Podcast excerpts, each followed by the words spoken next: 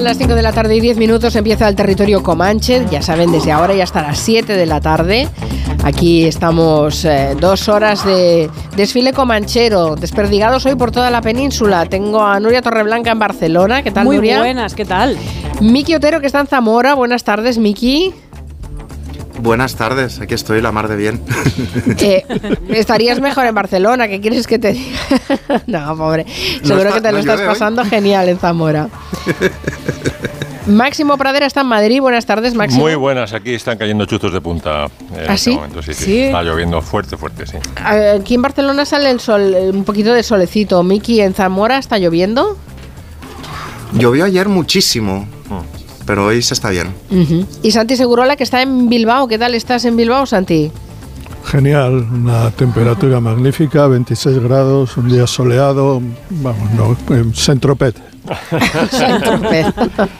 bueno, en fin, con ellos esta primera hora vamos a repasar un montón de cosas. Eh, ¿Qué os parece si empezamos? Empecemos con Santi, porque eh, sabéis que han estado Coldplay en Barcelona y nos han recordado. Y si- y están, están, y siguen estando. Van a estar un, sí. un huevo de días. cuatro, cuatro Cua- días bueno, de huevo. Sí, cuatro. sí. Eh, llegamos a la conclusión en, eh, en- en este programa que estaban un poco sobrevalorados. No, va. qué va. y no Bueno, sé si eh. cuatro días de concierto no es un De parque exceso. temático de concierto. ¿no? Bueno, en cualquier caso, Yo te, yo te digo, ¿sobrevalorados o no? yo te digo quién cree que está sobre- sobrevalorada de ¿Quién? los cuatro. ¿Quién? Nuria. Miki, uno. Miki. Nuria, dos. Y, y yo, tres. Qué bien, qué bien nos conoces. Eh, Max se ríe solo. ¿También te parecen sobrevalorados, Max? Yo es que no soy follower de Coldplay. Me creo que Ah. me gusta una canción. Sí, bueno, a mí me pasa más o menos, ¿eh? Me pasa más o Yo menos. ya pero sabes bueno. que es living in the past. Yo vivo en los 70. Hombre, Pero en con cualquier John, caso... con John Arde- con John Anderson y la flauta. Exactamente. En cualquier caso, nos, nos ha servido de, de- de argumento estupendo para que Santi nos repase todas esas canciones eh, que están vinculadas de una manera u otra al mundo del, del fútbol, porque son coreables, coreables en los estadios, ¿no? Bueno, la de Coldplay, la de Viva la Vida, vamos, estuvimos una temporada entera, aunque a Miki no le guste, la, la aseguro que la cantabas, Miki. Creo en que ese sí, contexto me gustaba. Ah, claro. El conte- ¿Sabes cuál era el contexto? El contexto era que era la canción que utilizaba el Barça y Pep Guardiola en la época en que el Barça ganó los seis títulos y se hizo especialmente famosa esa temporada. Por eso ahí les perdona a Coldplay, Claro. nuestro amigo Mickey. Pero hay más canciones, ¿no? Coreables. Sí, ¿Quieres eh, que hagamos un, re- un repaso por Bueno, ellas? Venga, somos puede- todo oídos, Santi. Podemos empezar por eh, de cuándo proceden estas canciones en el, en el fútbol, teniendo en cuenta que esta es una experiencia cuasi religiosa, que diría el otro, digamos en el fútbol como religión pagana. En los estadios hay un ritual y el ritual es el de cantar. Se canta desde el siglo XIX. Canciones que en su época eran populares o que pertenecían al folclore y eh, que proponían eh, un vínculo identitario entre las hinchadas de un equipo y eh, los seguidores de otros colores. De estas, mm, estas canciones con el tiempo se ayornaban y iban pasando de generación en generación, a veces hasta el punto de generar conflictos, es decir, canciones que molestaban a unos y que a los otros respondían con canciones eh, igual de, en ocasiones igual de bestia. Yo creo que esto en Escocia, en el- los famosos derbis eh, Celtic Glasgow Rangers, se puso la cosa muy difícil, pero cuando hablamos de himnos, hablamos de esa sensación de, de gran escala que hay en un campo de fútbol, y esto comienza en los años 60, y comienza eh, con, en Inglaterra, por supuesto, y sobre todo alrededor de un equipo, en Liverpool, ya alrededor de una canción que es eh, You'll Never Walk Alone, la canción de Jerry los Pa- Pacemakers, que es una adaptación de una canción de Hammerstein y Rogers de la opereta Carrusel. Y eso llegó para quedarse.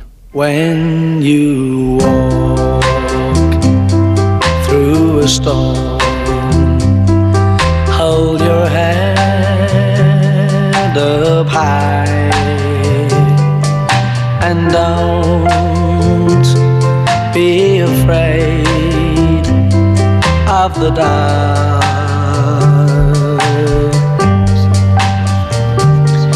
At the end of the storm, There's a golden sky and the sweet silver sound of love. Sigue siendo un himno en Sí, Liverpool. y ahora llega el You'll Never Walk Alone, aquí. Adelante. Más. Walk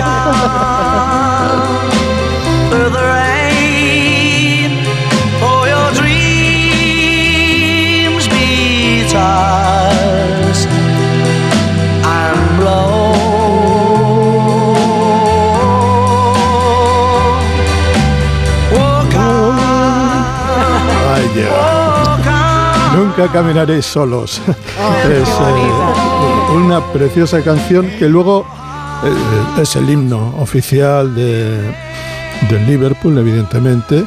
Curiosamente, le preguntaron al mítico entrenador del, del Liverpool en los años 60, Bill Shankly, un rojeras, muy cerca del Partido Comunista, le preguntaron, hay unos chicos por ahí que pasan todos los días cantando esta canción y la cantan en el campo, ¿en qué hacemos?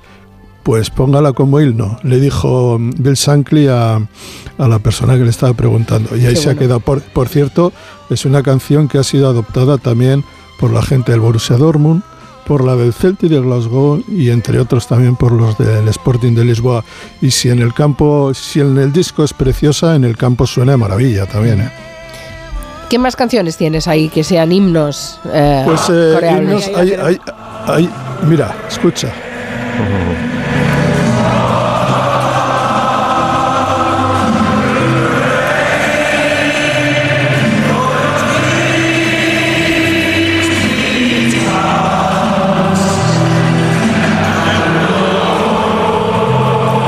¿En qué campo es esta grabación? Es Anfield.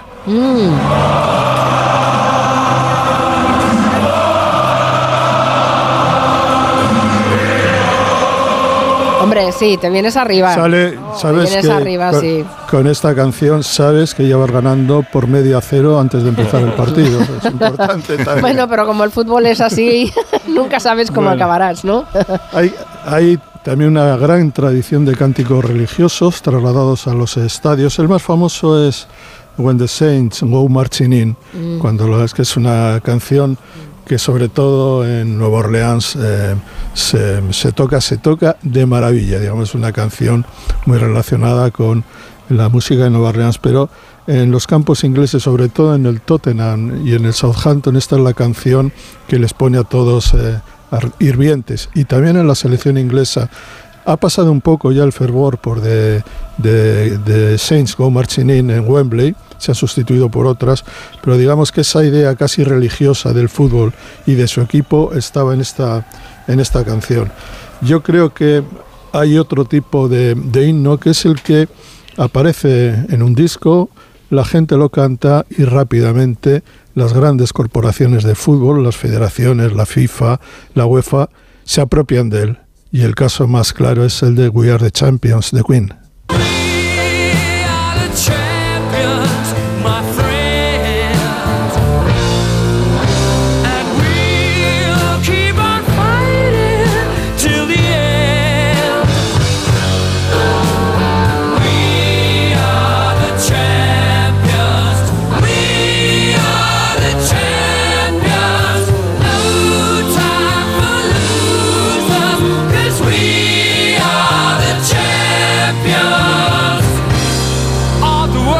Hombre, es, es, es fantástica, les viene redonda, Sí, es pero perfecta. claro, evidentemente la FIFA, la UEFA, todo esto la tienen preparadísima para las finales.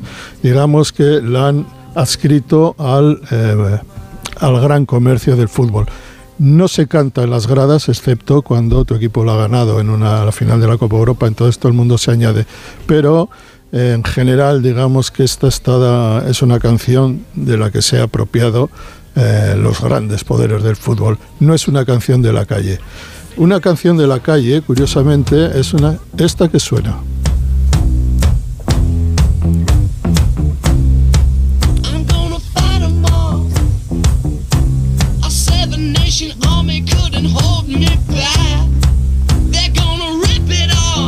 Qué temazo, por Dios. Sigrid.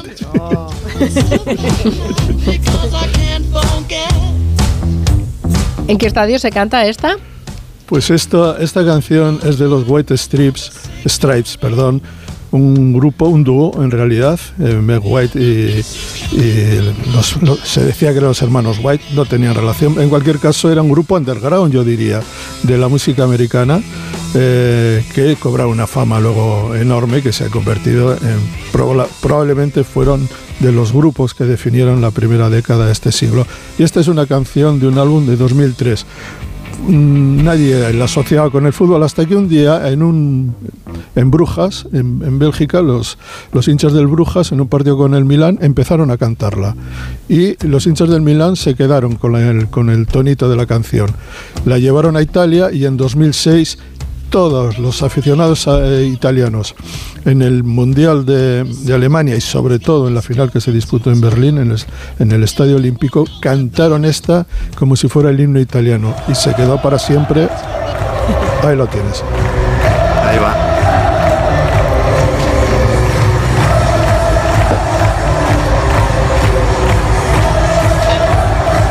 Bueno, pero lo cantan Lolo Lolo, ¿eh?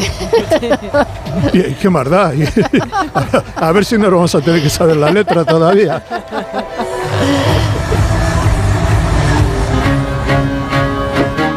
Esta es la, la que le perdona a Mickey a, a Coldplay. Coldplay, ¿no?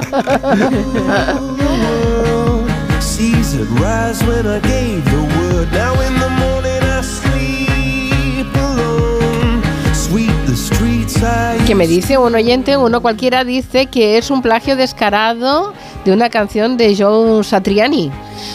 Mm, Hay, no sé. ha habido una, creo que ha habido disputa, sí. Sí, creo que ha habido, Que ha habido disputas. disputa legal, pero ya ha habido, hay tantas disputas que ya ni, ni me entero de cómo va, eh, cómo quedó el juicio. si Vale, está claro de- que, eh, que esta Viva la Vida de Coldplay fue la gran canción que se sonaba en los estadios en ese- esa fantástica temporada de Guardiola Sí. con el Barça. Sí, Pero cuando se fue a. Manchester o cuando se fue al Bayern se llevó esta canción o ha, ha sacado Sí, algunas nuevas. Bueno, se llevó, pero lo que pasa es que, perdona que te diga, Mari Carmen, es que en Manchester y en Manchester City y en el, y en el Manchester City, eh, en Manchester hay dos hermanos, uno llamado Liam y otro llamado Noel. Ay, apellido- amiguito, a- a- amigos ape- tuyos. apellido Gallagher, hinchas furibundos del Manchester City y resulta que Pep eh, aterriza allí. Y claro, una de las canciones que más se cantan en el, en, en el estadio, en el Etihad, pero también en otros campos ingleses, es esta maravillosa Wonderwall.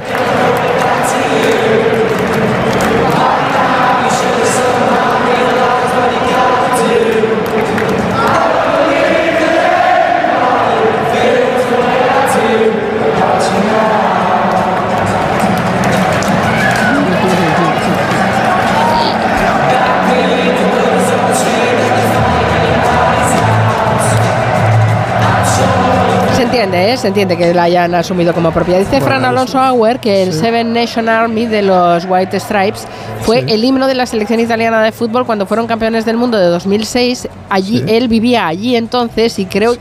cree que ya se ha quedado para siempre que Sí, soñaba con eso. la canción de tanto escucharla. Sí, es lo que he contado. No Yo estuve en el. Mundial de Alemania Sí, sí. Y, y los italianos la llevaron como su canción.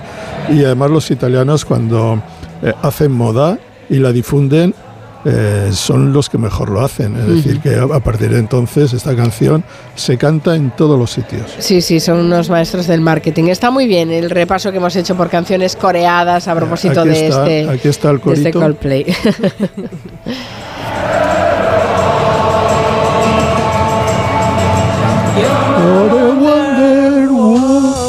ya vemos, a, vamos, intuimos, vemos, oímos a Santi Calentando Segurola ya para el Club de la en Ducha. los estadios.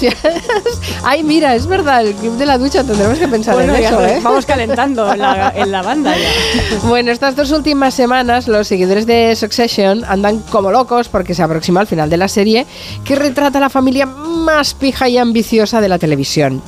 Y Mickey ha querido ir a los orígenes de todo. Sí, a- a- a los orígenes, de hecho, a, a la realidad de la que sale la ficción. La verdad es que se dice mucho lo de que la realidad supera la ficción, pero es que pasa algo, que la ficción tiene que ser verosímil y la realidad no. O sea que es mucho más bestia. No nos vas a hablar, Miki, no nos vas a hablar, Miki, Miki, no nos vas a hablar para nada de Succession. Que quede claro, lo digo porque es que los oyentes enseguida se ponen como locos pensando que a lo mejor se hace algún spoiler. Nos vas a hablar de una familia real, real, que son tan desagradables como los de Succession. En realidad nos vas a hablar de la dinastía de los Murdoch. Vamos a hacer una pausa de publicidad y enseguida nos metemos en la vida de esta gente. En Onda Cero. Julia en la Onda. Carmen Juan.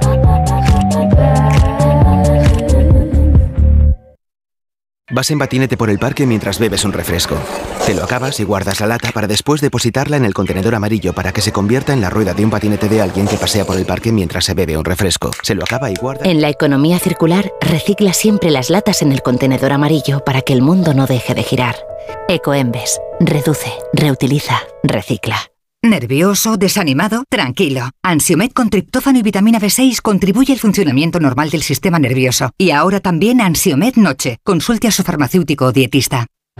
¿Ya con ganas de vacaciones? Con MSC Cruceros y Viajes El Corte Inglés, esta primavera aprovecha las ofertas de última hora. Descubre las perlas del Mediterráneo o lo mejor de las islas griegas con cómodos vuelos. Ocho días con bebidas y tasas incluidas desde 649 euros. Consulta condiciones. MSC Cruceros. Descubre el futuro de los cruceros. Reserva ya en Viajes El Corte Inglés. Llegan las últimas audiciones a ciegas. Ya quedan muy poquitas plazas. Ya voy con todas a lo que pueda pasar. Venimos a ganar sin ninguna duda. La Voz Kids. Últimas audiciones a ciegas. Mañana a las 10 de la noche en Antena 3. La tele abierta. Ya disponible en A3 Player Premium. 29. Tus nuevas gafas graduadas de Sol Optical. Estrena gafas por solo 29 euros. Infórmate en soloptical.com.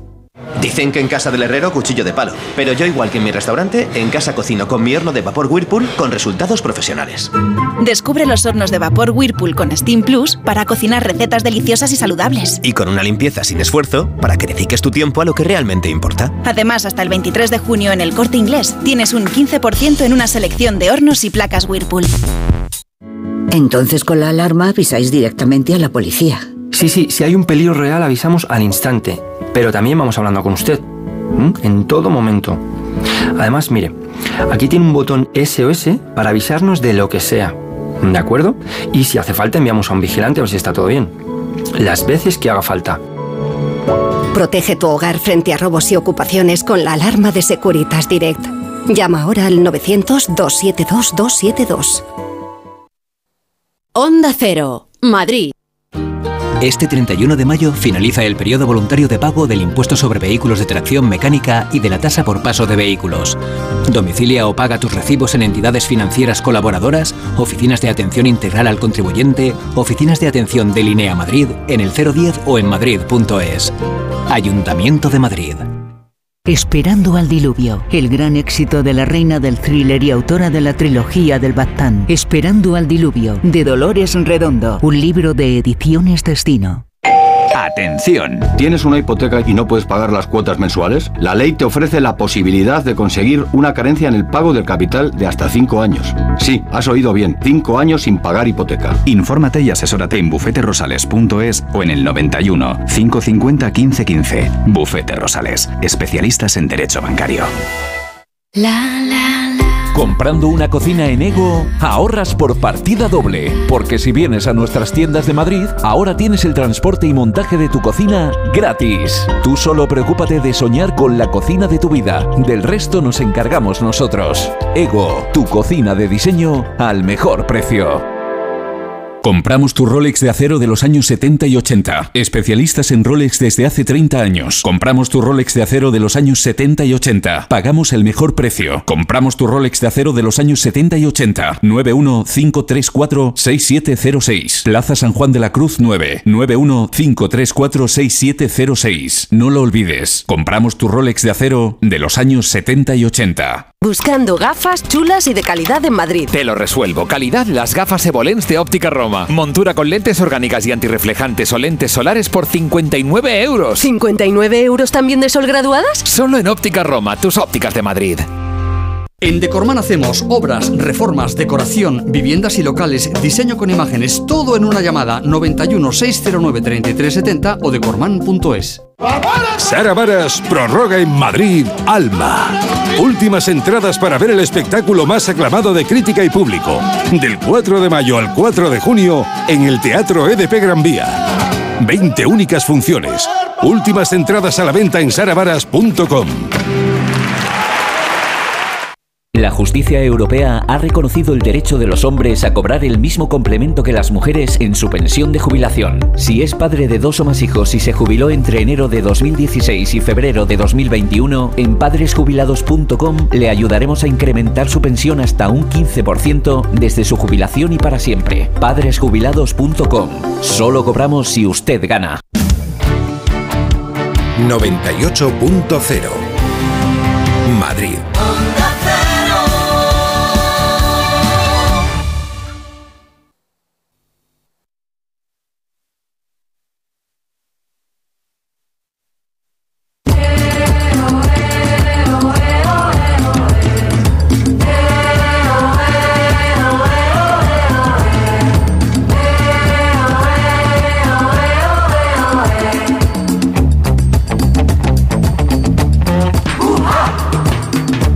La comunicación con Zamora no es uh, buena y por respeto a los oyentes, eh, la verdad es que vamos a primar las condiciones en las que podamos estar hablando con, con Miki.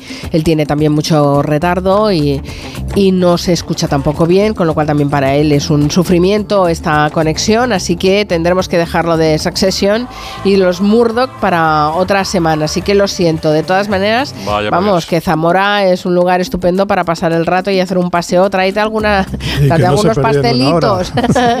tráete algunos pastelitos, Miki. Bueno, ¿qué le vamos a hacer? No pasa nada, que tenemos muchas más cosas que comentar con todos vosotros. Eh, por ejemplo, No le da tiempo a ir a Palencia. Ahora se lo decimos, que corra un rato, que está en forma, ¿no? Ay, señor. Bueno, ¿qué le vamos a hacer? Estas cosas pasan. La radio es así. Eh, es, eh, como, como lo decía el clásico, Max, ayúdame. Los clásicos que decían eso. Eh, este, la, la radio en vivo y en directo, ¿no? Tiene estas cosas. ¿Has visto para cosas viejunas? Te pregunta a ti, Max. No, porque, hombre, él es un veterano también del sé, mundo de la sé. radio, es un Es broma. veterano. Yo Tengo eh, venero a mis mayores en este caso.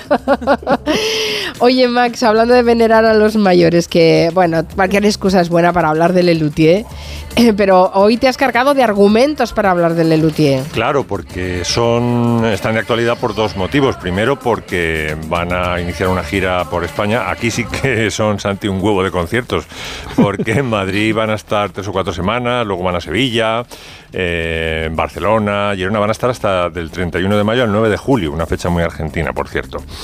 Y la otra, el ot- la otra percha, digamos, de actualidad es que uno de los luthiers más veteranos, de los del Dream Team que llaman ellos eh, inicial, Carlos Núñez Cortés, el loco, ¿viste? Le llaman el loco. Carlitos. Mm, está presentando, eh, estuvo en Madrid hace unos días, luego fue a Barcelona, mañana sale también, ha, ha salido en varias radios, en fin. Está presentando un libro que se editó hace 5 o 6 años en Argentina, que son las memorias de un luthier, y que ahora mm, sale edición corregida y aumentada, un poquito corregida y aumentada en, en España, en Libros del Cultrum. ¿no? Y bueno, pues la editorial nos encargó a Darío Adanti eh, y a mí que acompañáramos al autor, que estuvo espléndido porque es un tipo muy, muy cálido. Ya viejito, 81 años tiene Carlos Núñez Cortés. Se fue de Lelutier porque ya no podía con su cuerpo, mm, porque además él hacía muchas, eh, muchos slapstick en el escenario.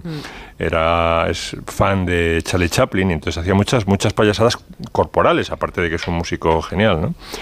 Y bueno, pues habló de todo, del libro, de... Una de las cosas, yo los llamé los Beatles del humor. Y, Mm, porque, buena bueno, definición. Sí, porque un poco eh, su humor se basa mucho en juegos de palabras. La- los propios Beatles, ya el título es un juego de palabras entre escarabajo y beat, ¿no? Beat, beat de, de compás, ¿no? de, de- golpe de compás. Y luego la formación que tienen muchos de ellos, eh, Carlos, López Tu- eh, Carlos Pucho, mm, el mismo, eh, Jorge Marona también tiene estudios musicales, pero altísimos, ¿no? Y él estuvo contando cómo su profesor de piano los dividió a los- sus alumnos en parejas de dos para que uno llevara la parte de la orquesta y, y otro llevara la parte del piano en conciertos de piano tan tochos como los que cuenta. Me acuerdo, el concierto en sol mayor de Mendelssohn para piano y orquesta y además el número 5, el emperador de Beethoven. Muy difícil.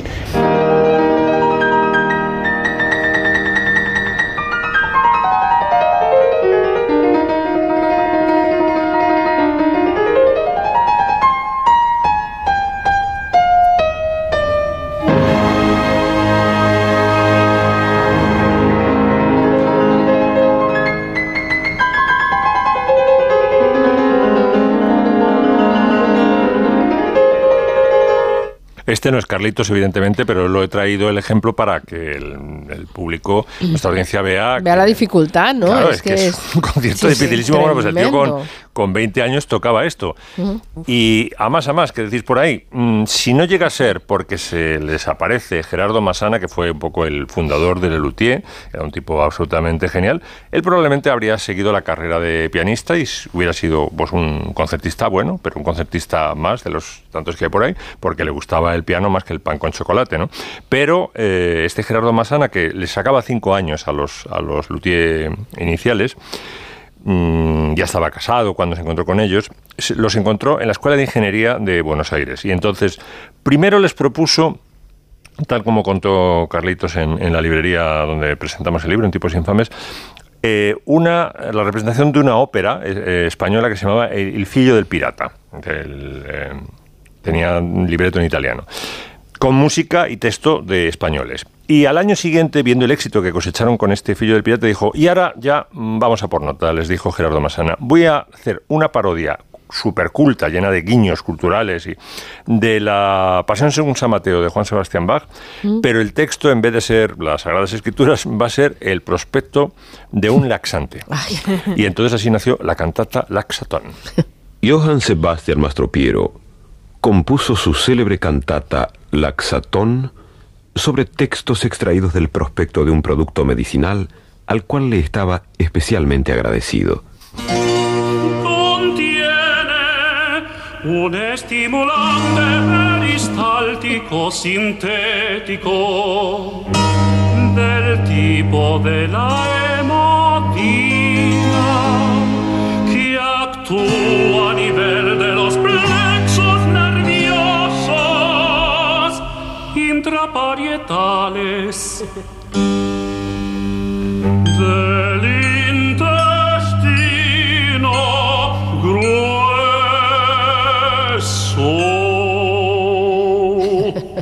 Por cierto, que aparte de ser el pianista del grupo, el que más sólido, aunque todos, todos tocaban un poco todos los instrumentos, pero vamos, eh, Carlitos es un pianista de primera, como hemos visto antes, ¿no? Era la voz más aguda también del eh, quinteto, sexteto. Y este, por ejemplo, que cantaba era, era Carlitos porque tenía una voz muy, muy aguda, ¿no? Bueno, en general todos cantaban muy bien. Muy bien, sí, sí, Nos- no era actuaban muy bien, musicazos. llenaban el escenario de una manera bárbara y además tenían mucho ingenio. Quiero decir que, que sí, es un grupo maravilloso. En Nunca, España... nunca- eh, nunca se les ocurrió una película Monty Python, Les Luthiers. es verdad, qué, qué- qué fallo, ¿no? Es una pena, ¿eh? Porque... Sí, deberían haberlo Bueno, claro, hecho. entre británicos y argentinos ya sabéis lo que había, ¿no?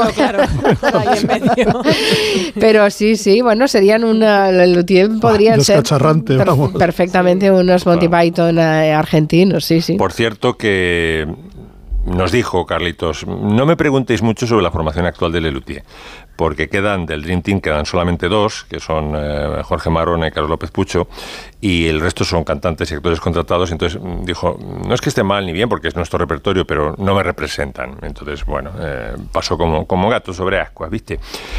Eh, había varios, eh, había hispanoamericanos de, de varios países en la presentación del libro, y uno, un chico, le preguntó ¿De dónde habían sacado la inspiración para un balsecito que aparece en la cantata del adelantado Don Rodrigo, que es una historia tronchante? Yo creo que es la pieza más valorada de la historia del Lelutier, de los 50 años, que es un tipo, lo llaman el adelantado Don Rodrigo de Carreras, llega América, descubre América un año antes que Cristóbal Colón. Y en vez de llegar al Caribe, llega al Río de la Plata. Y entonces en vez de bajar hacia Perú y tal, va subiendo, va subiendo Brasil, Perú y tal, y acaba en, en el, en el Caribe, acaba en Puerto Rico. ¿no? Y le pregunto, ¿de dónde eh, sacaron ustedes la inspiración para el balsecito de los incas? Respuesta. La flor de la canela. Fue- directamente la flor de la canela. Era, era eh, lo primero que escuché de Perú y que me. No, no, primero no. Habré escuchado muchas cosas, pero el día que escuché el balsecito de la flor de la. eh, me enamoré, me enamoré realmente. Es algo tan original y tan hermoso y con un, un fraseo tan lindo, tan lindo. ¿Pero cuál es el balsecito? El balsecito es Somos los incas, Ah, lo incas Incansables. incansables, nuestras riquezas son incalculables, de incautos e incapaces, pero nuestras canciones son todas incantables, incantables. Todo el público Mira se qué bien sabía. os lo pasasteis, Hombre, ¿eh? nos lo pasamos bombas, sí, Por sí, favor. sí. Y eh, él se deshizo en elogios, por supuesto, hacia Gerardo Masana, porque realmente él fue como el Sid Barrett de los de Lelutier, ¿no? Aunque murió muy joven, no se volvió loco Masana, pero murió de leucemia muy joven, le dio tiempo a grabar dos discos nada más, pero sin él eh, no hubiera habido Lelutier. Incluso, mm, también lo contó, ellos, cuando muere Gerardo Masana, eh, dicen, bueno, pues se acabó, como cuando el, eh, Sid Barrett se volvió loco. Pero cogieron un psicoanalista, que raro, un argentino, ¿verdad? Un, un psicoanalista grupal, los trató como grupo y dice, si yo veo que esto tiene mimbres, que ustedes pueden eh, colaborar entre ustedes y tal, yo les voy a dar luz verde para que sigan con el Luthier y tal. Y estuvieron eh, durante meses, eh, una vez eh, al mes, una sesión de terapia y gracias a este psicoanalista argentino pues pudieron eh, sacar adelante este grupo mítico. ¿no? Y aquí Carlitos el Loco cuenta el momento en que Gerardo Massana les ofrece la cantata de Bach. quiero hacer una... Fue terrible. Quiero hacer una parodia de la Pasión según San Mateo. Una obra que dura cuatro horas y que es, no sé, es el universo de la música. Una parodia de la... Sí, una parodia. No, no de esa longitud, más, más, más pequeña, ¿no? Este, pero porque esta vez quiero escribir yo la música. Y así fue como nació el Luthier. Este fue un poco el nacimiento oficial. El libro, mira, cuenta, hay partituras, hay fotos, hay anécdotas, hay, por ejemplo, la narración de las agonías creativas, porque claro, cuando uno escucha el Luthier parece que todo sale fácil, que se les ha ocurrido en un, en un bareto, pero hay muchas, se han dejado, como decía un amigo, cachos de cerebro, tanto en el humor, en los juegos de palabras, como en la música. Él, por ejemplo, cuenta Claro. en el Teorema de Tales, que es eh, creación de, del loco de Carlitos, que al principio lo intentó con el teorema de Pitágoras. Y dicen, y no salía, ¿viste? No salía, no sé por qué, el teorema de Pitágoras. No conseguía musicarlo. Lo puso en 2x4, tampoco salía. Dice, y lo cambié a tempo ternario y ya salió el teorema de Tales. Si tres o más paralelas. Si tres o más paralelas. Si tres o más paralelas. Si tres o más paralelas. Son cortadas, son cortadas. Por dos transversales, dos transversales. Son cortadas, son cortadas. Por dos transversales, dos transversales. Si tres o más paralelas. Si tres o más paralelas. Son cortadas, son cortadas, son cortadas, son cortadas. Es que a nada que tengas hecho el oído a la música polifónica, te das cuenta del curro que hay aquí. Sí, es que sí, hay, sí, hay sí. contrapunto, Increíble, hay sí. modulaciones eh, por sorpresa. O sea, yo cuando los escuché en el año 72, 14 añitos tenía yo cuando escuché el primer disco, el- que era la cantata Laxatón, dije, pero ¿y estos tíos de dónde han salido? ¿Cómo saben tanta música? ¿no? Y eh, la última cosa que quiero comentar son las anécdotas. Hay muchas anécdotas de todo tipo, ¿no? Y hay una especialmente mm, cruenta, gore, que fue cuando le cortaron la cara a, mm, a Marcus Mustok, el fallecido hace poco Marcus Mustok, ¿no? que mm, lo tuvo de baja casi un año y fue, no hay mal que por bien no venga, ocasión para que contrataran a Ernesto Acher, que estuvo con ellos bastante tiempo y que era un músico buenísimo también. Lo cuenta Carlitos, esta agresión a Marcus Mustok. Exactamente, Marcos estuvo enfermo casi un año, creo que fue en el 71. Nacha Guevara le estampó un Nacha, vaso. Nacha Guevara rompió un vaso así. Por, por y se celos lo- y- artísticos, Y, ¿no? se lo clavó en el. Porque, Tenéis más éxito que yo. porque nos aplaudieron más esa noche. ¿Vos podés creer? ¿Qué, qué, qué, qué- en qué cabeza cabe?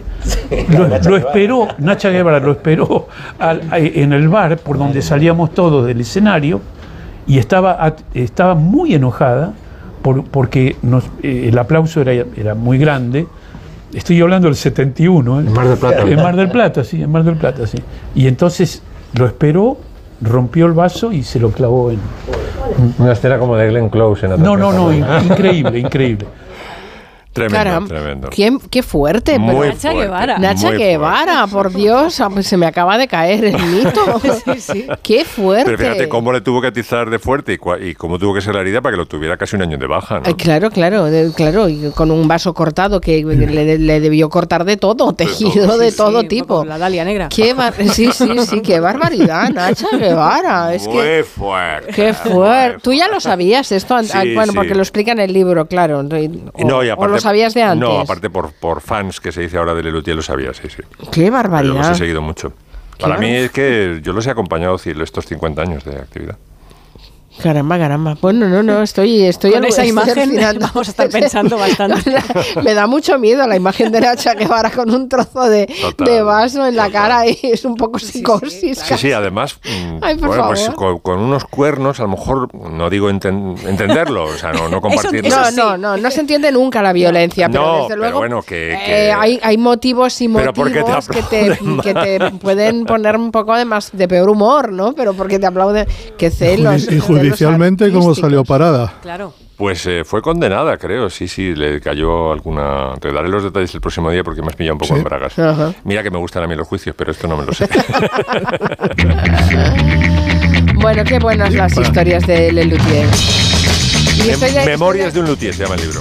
Memorias de un luthier, eh, de Kultrun, ¿no? Eh, De Kultrun, sí. de. Eh, la verdad es que tienen la virtud de que hacen hacían cosas muy difíciles que parecían muy fáciles. ¿no? Muchas gracias de nada, como se llama uno de sus espectáculos, se llama Muchas gracias de de nada. nada, está bien. Bueno, están sonando los bravos.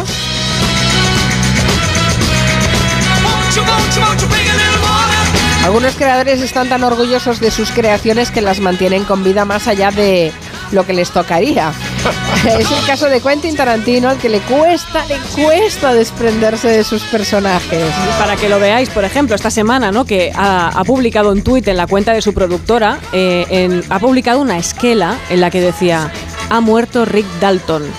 Para los que no lo recordéis, es el actor de la película Érase una vez en Hollywood, interpretado por Leonardo DiCaprio. Soy Rick Dalton. Es un placer, señor Schwartz. Llámame Marvin. Chócala. ¿Es tu hijo? es mi doble, Cliff Booth. Anoche vimos dos películas de Rick Dalton en sesión doble.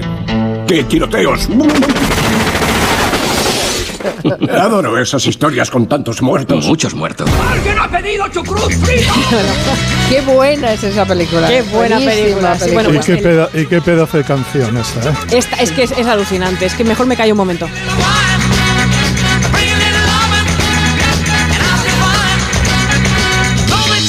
Que imaginemos a Brad Pitt con el coche, ¿no? La escena de la. creo que ¿Suena está, esta canción? creo que suena Jimmy Page. En esta canción es el que hace la guitarra. ¿No era el, el- la otra, la de Black is Black? Creo que en esta también Ah, andaba. por también. ahí. Ahí Pero tenía- bueno, igual no, estaba ¿eh? multiempleado. Bueno, el tuit que os comentaba que. Sí, que- a ver un momento. eh, a ver un momento. ¿Qué ha pasado? Rick Dalton. ¿Qué ha pasado? Rick Dalton. A ver, ¿qué? Que, eh, que era un personaje de ficción. Sí. Vale, que quede claro, ¿eh? que Sí, nadie sí. se piense que es que eh, lo había sacado Quentin Tarantino de la historia del cine y le había hecho una No, película. no, no, no, no, Un personaje absolutamente es invent, es un invent de Quentin Tarantino. Un invento, sí. Y esta semana va Tarantino desde la cuenta de su productora en. Twitter, dice, informa del fallecimiento de Rick Dalton a los 90 años, aclarando que Dalton se encontraba en su hogar en Hawái cuando murió. Le sobrevive su esposa Francesca. Rick Dalton, 1933-2023. Ese es Quentin, al que le gusta jugar con sus creaciones, me parece muy bien. Le encanta mantener con vida a sus personajes de ficción y además de eso, Rick es que merece un funeral de Estado por los buenos momentos que nos hizo vivir en esa película. Nuria, creo- sí. eh, hemos, hemos hablado del libro de Quentin Tarantino que ha aparecido hace poco, Meditaciones de Cine. No, todavía Ah. no, pero es un, es un Pues todavía no. yo estoy como loco, estoy chiflado con él. ¿Te lo pides Vale, tú? ¿Te lo pides tú? Encargado Sí, queda. sí. encargado Venga, queda. pues Eso. Pues vamos a hablar, yo creo, si os parece bien, de personajes que nos sobreviven. O sea, personajes que empiezan en la ficción, pero que tienen vida propia, por alguna razón, ¿no? Por ejemplo, el abogado más famoso de la televisión siempre será Saul Goodman de Better Call Saul. Hola, soy Saul Goodman. ¿Sabía que tiene derechos? La Constitución dice que sí. Y yo también. Yo creo que todos son inocentes. Hombres, mujeres y niños de este país son inocentes. Por eso lucho por ti, Albuquerque. Saul Goodman nació en la ficción de Breaking Bad, llevando los asuntos legales y blanqueando los dineros de Walter White y Jesse Pinkman, y su carisma se salía por todas partes de tal manera que tuvo su propia serie por esqueje.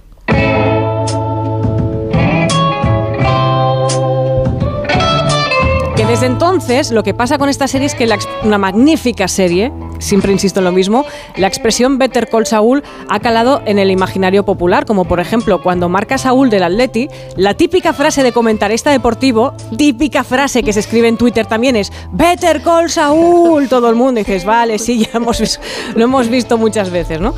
Pero está muy bien. Por ejemplo, también el género de terror que crea sus propios personajes con vida, ¿no? La muñeca Megan, que se estrenó la película hace unos meses, tenía bailes en los cines, se, se escenificaban flash mobs del baile de la muñeca. El payaso de It tenía réplicas criminales, los payasos famosos asesinos que aquellos que contamos en su momento que aparecían por distintas ciudades. Por Uy, ejemplo, sí. en Gijón Sí, sí. apareció uno que, que realmente preocupó a la policía en su momento.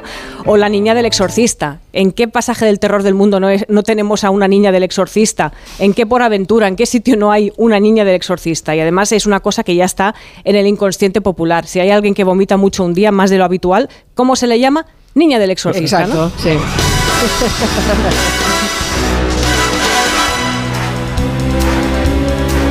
Ahí tenemos también a James Bond como icono literario, cinéfilo. Tan, tan, tanto se salió del personaje que tuvo presencia en la inauguración. De esto Segurola se acuerda, la inauguración Sí. de los Juegos de Londres 2012. Vimos a- Perfectamente.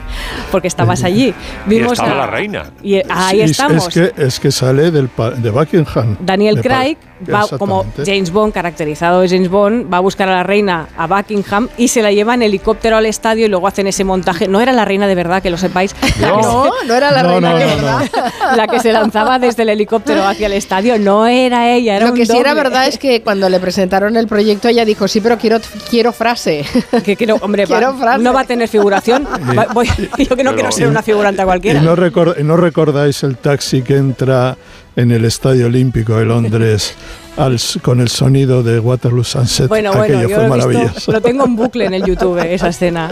Pero a ver una cosa, Nuria, ¿no sale ni un frame la reina? ¿No era la reina en ningún momento? Sí, Sí. la del Palacio Sí, sí, de Buckingham, la- sí. Ah, vale, la, vale, la que vale. no es la reina es la que se tira de Vale, ese- vale, Luego, claro, hacen el corta y pega y ponen al, al muñeco de turno para que se caiga.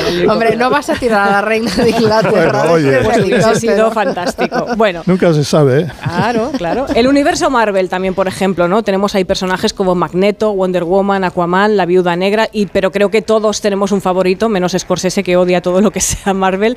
En mi caso, por ejemplo, a mí me hace más gracia Lobezno. Estoy reuniendo a un equipo con cualidades especiales.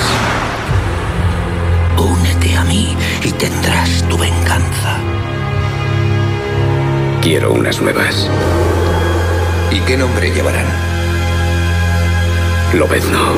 Lobezno, bueno, pues a él le han dado más películas que a nadie. ¿Por qué? Porque es el más guapo, porque es el grunge de las patillas largas y las camisas de cuadros de leñador. Es evidente, ¿no? Bueno, pero yo digo que el medidor de vidas propias de un personaje es un carnaval, una fiesta de carnaval. Por ejemplo, Lobezno es quien más disfraces de niños acapara con las cuchillas. Eso lo hemos visto en todas las fiestas de carnaval.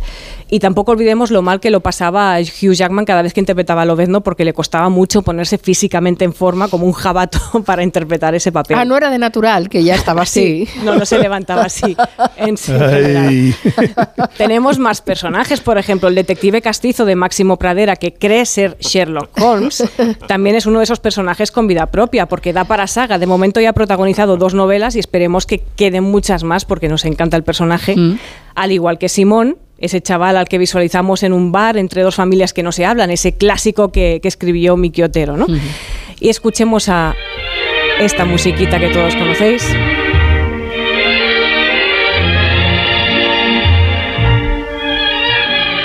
de luces de ciudad, pero ya sabemos que Charlotte es un personaje que va más allá de su creador, de Charles Chaplin, que pasó a ser una expresión popular. Eres un Charlotte, también ha pasado a la calle, ¿no? Y ya que antes ya hemos comentado al principio del programa, Monegal también se ha lanzado, la Vizcayen. Entre todos hemos comentado hoy que es el Día Mundial de Drácula, lo tenemos todos muy presente. Bueno, pues Quintanilla, que sepáis que lleva todo el día esperando para poner esto. Soy un Drácula, yeye, que a nadie Oh, asusto. Si no tiemblan ante mí, no me disgusto. Soy un vampiro genial que nada chupa. Aunque después me dirán que estoy chalupa. Soy moderno. ¿Sabéis quién es? Pajares. Sí, señor. Es Pajares, qué Andrés barbaridad. Pajares. Porque Drácula no es que sea un personaje con vida propia, es un Drácula es un personaje que no tiene vida propia, porque el mundo está lleno de Dráculas que nos vampirizan la energía, que son los peores. Es esa gente que empieza a hablar contigo y tú solo puedes pensar. Voy a desmayarme. Eso. Gente que te deja la arrastre. vampiros psicológicos esos. Energéticos, Energéticos, psicológicos. sí, te roban la...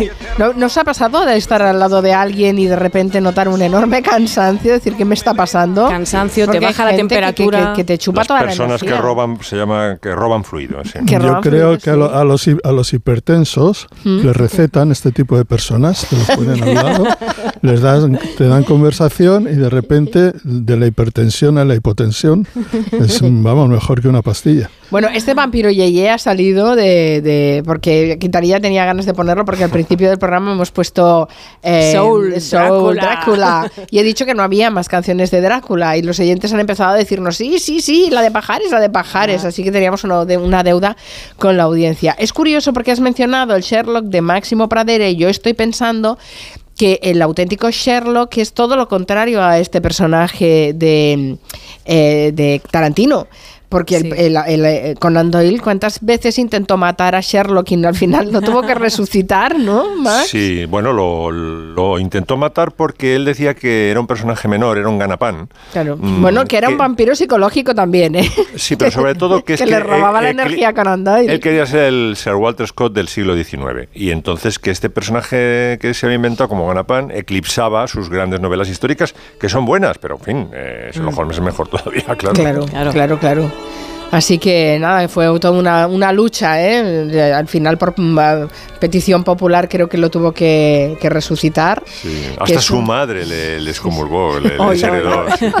Eres un asesino. Es una historia tremenda. Bueno, nada, que acabamos esta última, esta primera hora de Comanche. Después nos queda la, la última. ¿Ya estáis todos preparados para ir a votar el domingo? ¿Habéis reflexionado? Yo ya he votado. ¿Has votado por correo? Y por correo, sí. Vale, perfecto. O sea que ya lo tuyo ya está decidido, ya está hecho. Lo mío está decidido. Tú estás indeciso, ¿no, Max Pradera? Yo no, yo siempre voto desde hace muchos años porque es que no se vota. Mira, en España, luego, luego me corto, siempre soñamos con el príncipe azul electoral, ¿no? Y no se vota por eso, se vota para que no entre el hijo de perra o para bajarlo del. del de- o la hija de perra, eh, o para bajarlo de la peana, ¿no? sí, Es bajamos, votamos a la contra, es verdad. No, pero es sí. que, es que la democracia solo sirve para eso. Es un sistema muy imperfecto. Sí, mm, para poner al tuyo no vale, pero para quitar es un arma excelente. La prueba es que todos los dictadores quitan las elecciones nada más, nada más subir Claro, claro, claro. Sí. En fin, pues nada. Hay que votar, hay que votar. Hay que votar, hay, Siempre. que- hay que votar, por Hay que votar porque votar sirve para quitar. Y hay mucho que quitar. Bueno, y si no sirve para quitar, también sirve para escoger un tipo de funcionamiento que tú quieres, porque no olvidemos que son unas elecciones locales y aquí se va a decidir si las calles van a poder circular los coches, si nos van a talar los árboles y O si nos vamos a chicharrar Max, sol. tú-. Max, tú y yo, desde luego, hubo un momento en que por no tener 21 años no pudimos votar. O sea que esto que ahora se puede votar a los 18 años vino con la democracia, porque en las primeras elecciones tenías que tener más de 21 años. Efectivamente. Nacha Guevara fue condenada a dos meses de cárcel, me cuentan los oyentes. Bueno. Gracias. Hasta el próximo viernes. Las seis noticias. Hasta viernes.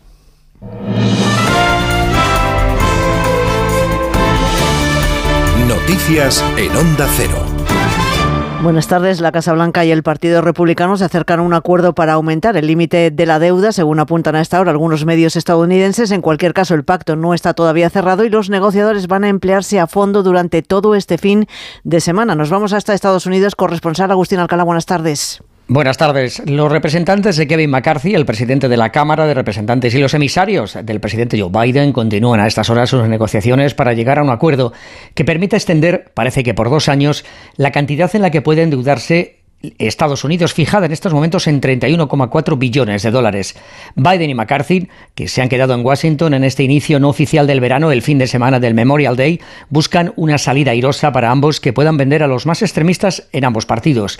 El presidente no acepta recortes en los programas sociales, en la educación y el medio ambiente, como sugieren sus rivales, pero ha cedido en las peticiones de los conservadores para recortar el presupuesto del IRS, la hacienda norteamericana, la gran enemiga de los republicanos. El acuerdo tiene que llegar antes del jueves próximo, el día X, en el que el Departamento del Tesoro ha alertado las cuentas de la nación se agotarán.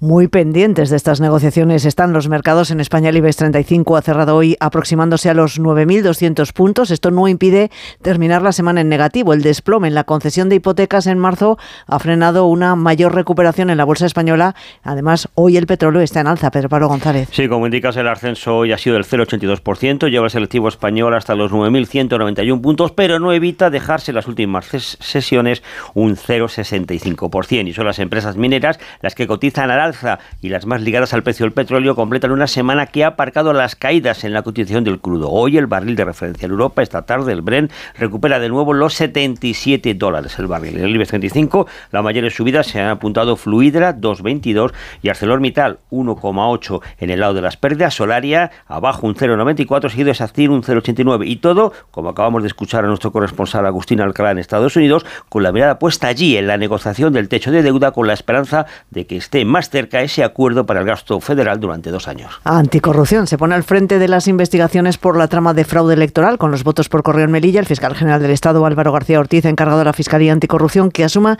este caso a gran escala de la ciudad autónoma por su gravedad, dice, y trascendencia desde el punto de vista social y político, dada la pretensión de alterar la libre manifestación de la voluntad popular ante el 28M. En la trama ha dejado por el momento 10 detenidos, entre ellos el ya ex consejero de Distritos, Juventud y Participación Ciudadana y número 3 de la formación islamista Coalición por Melilla, Mohamed Ahmed. Esta agrupación es la mayoritaria en el gobierno de coalición que aún rige en la ciudad autónoma. El jefe del Ministerio Público considera que se dan los requisitos establecidos en la ley para que esta Fiscalía Especial asuma el caso. Se trata también de una cuestión de coherencia interna, ya que el caso de Mojácar en Almería está en manos del fiscal delegado de anticorrupción en Melilla. Al no existir esta figura delegada, es la Fiscalía Ordinaria quien ha entrado en la causa. En Francia, el plan para frenar el cambio climático pasa por plantar árboles. Más de mil millones van a plantar en los próximos siete años. Estarán adaptados además al clima futuro, es decir, van a tener en cuenta un aumento de las temperaturas y también de las precipitaciones. Es parte de la estrategia nacional que hoy ha presentado la primera ministra, corresponsal en París, Álvaro del Río. Emmanuel Macron fijó hace unos meses ese objetivo y su primera ministra, Elisabeth Borne, lo ha confirmado hoy en la presentación de la Estrategia Nacional sobre Biodiversidad. De aquí a 2030 se plantarán en Francia mil millones de árboles que estarán adaptados al clima futuro y los cambios experimentados como el aumento constante de las temperaturas o el riesgo de sequía cada vez más acuciante. El objetivo, ha dicho Borne, es hacer de la conservación de la naturaleza un reto colectivo en el que deben implicarse también las administraciones locales, las empresas y los ciudadanos. Otro de los ejes de esta estrategia, rebajar la presión sobre la biodiversidad, reduciendo el uso de pesticidas y luchando contra la artificialización de los suelos a costa de espacios naturales cuyo ritmo se pretende disminuir en un 50% también de aquí a 2030. Y a esto sumamos la pregunta que hoy les hacemos en nuestra página web ondacero.es. ¿Va a condicionar su voto lo visto y oído en la campaña electoral? Pues no va a condicionar su voto una mayoría, el 65% de quienes ha participado sí lo condicionará el 35% restante. Y la información de los deportes, Alberto Fernández, buenas tardes. Buenas tardes. Andoni Iraola no continuará al frente del Rayo Vallecano, según adelanta Onda Cero, y a falta de que se haga oficial, el técnico de Usurbil habría comunicado en el día de ayer a la plantilla su intención de dejar el club y no renovar con los franquirrojos después de tres temporadas. La jornada 37 en Primera División se adelanta mañana con un partido, el Sevilla-Real Madrid.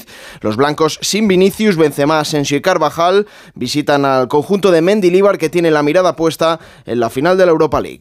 Habiendo una final como tenemos que dentro de cuatro días, pues eh, pensamos en, en- esa final y a qué, qué jugador puede venir bien para que juegue un rato y que pueda estar en esa final y quién, y quién no. Pero eh, si yo veo que no compiten en un partido contra el Real Madrid, pues igual no juegan titulares el partido contra, contra la Roma.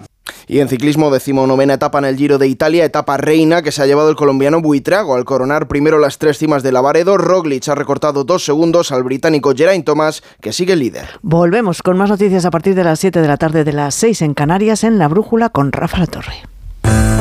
Este domingo, elecciones municipales y autonómicas. Sigue en Onda Cero la información electoral a lo largo de todo el día. Y a partir de las 8 de la tarde, especial elecciones. Carlos Alsina y el equipo de colaboradores de Onda Cero analizarán sondeos, los datos oficiales y el nuevo escenario político. Y durante toda la jornada, en la web y en la app de Onda Cero, la información actualizada minuto a minuto y el recuento en tiempo real.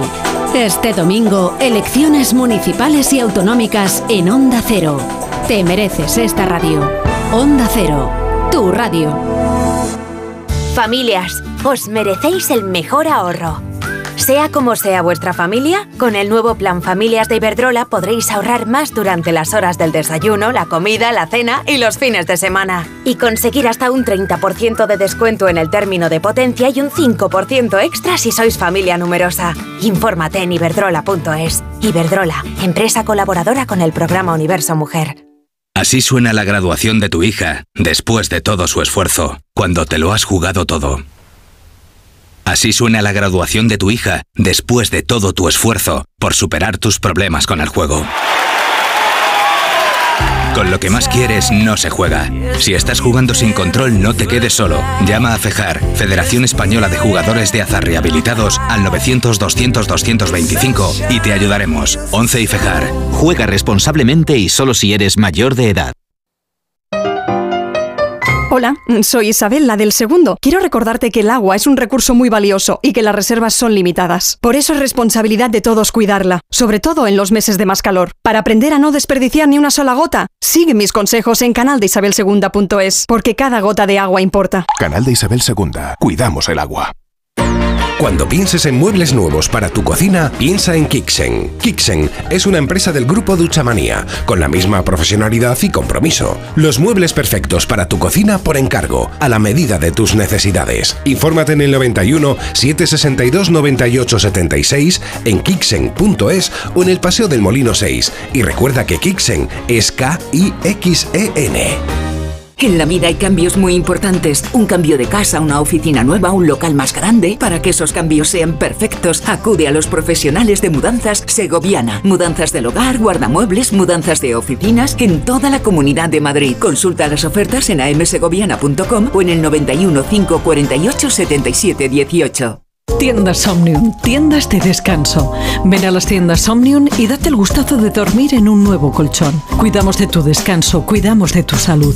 Flex, Tempur, Bultex, Picolín, los mejores colchones a los mejores precios. 15 tiendas Omnium en Madrid. Encuentra la tuya en la tiendasomnium.es. Alquiler, acción de alquilar, negocio por el que se cede una cosa a una persona durante un tiempo a cambio de una rentabilidad. Seguro, objetivo, es cierto, libre y exento de todo peligro o riesgo. Si piensas en alquilar, ya sabes, alquiler seguro. Llama ahora al 910-775-775. Alquiler seguro, protección a propietarios.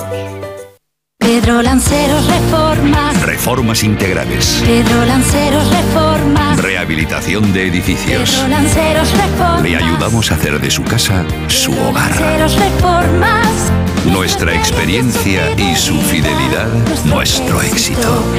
pedrolanceros.com. Reformas. Las vacas Angus y Wagyu del Ganadería Organic comen pastos naturales reforzados con una mezcla de higos secos y pasta de aceite de oliva virgen extra. Es una carne increíble. Y como queremos que la pruebes, te llevamos del campo a tu casa dos solomillacos de 300 gramos, un chuletón de un kilo y cuatro hamburguesas de 150 gramos por solo 69 euros. Todo Angus Eco de Organic. Haz tu pedido 910 2010 910 2010 o en carneorganic.com. Organic, la mejor carne del mundo.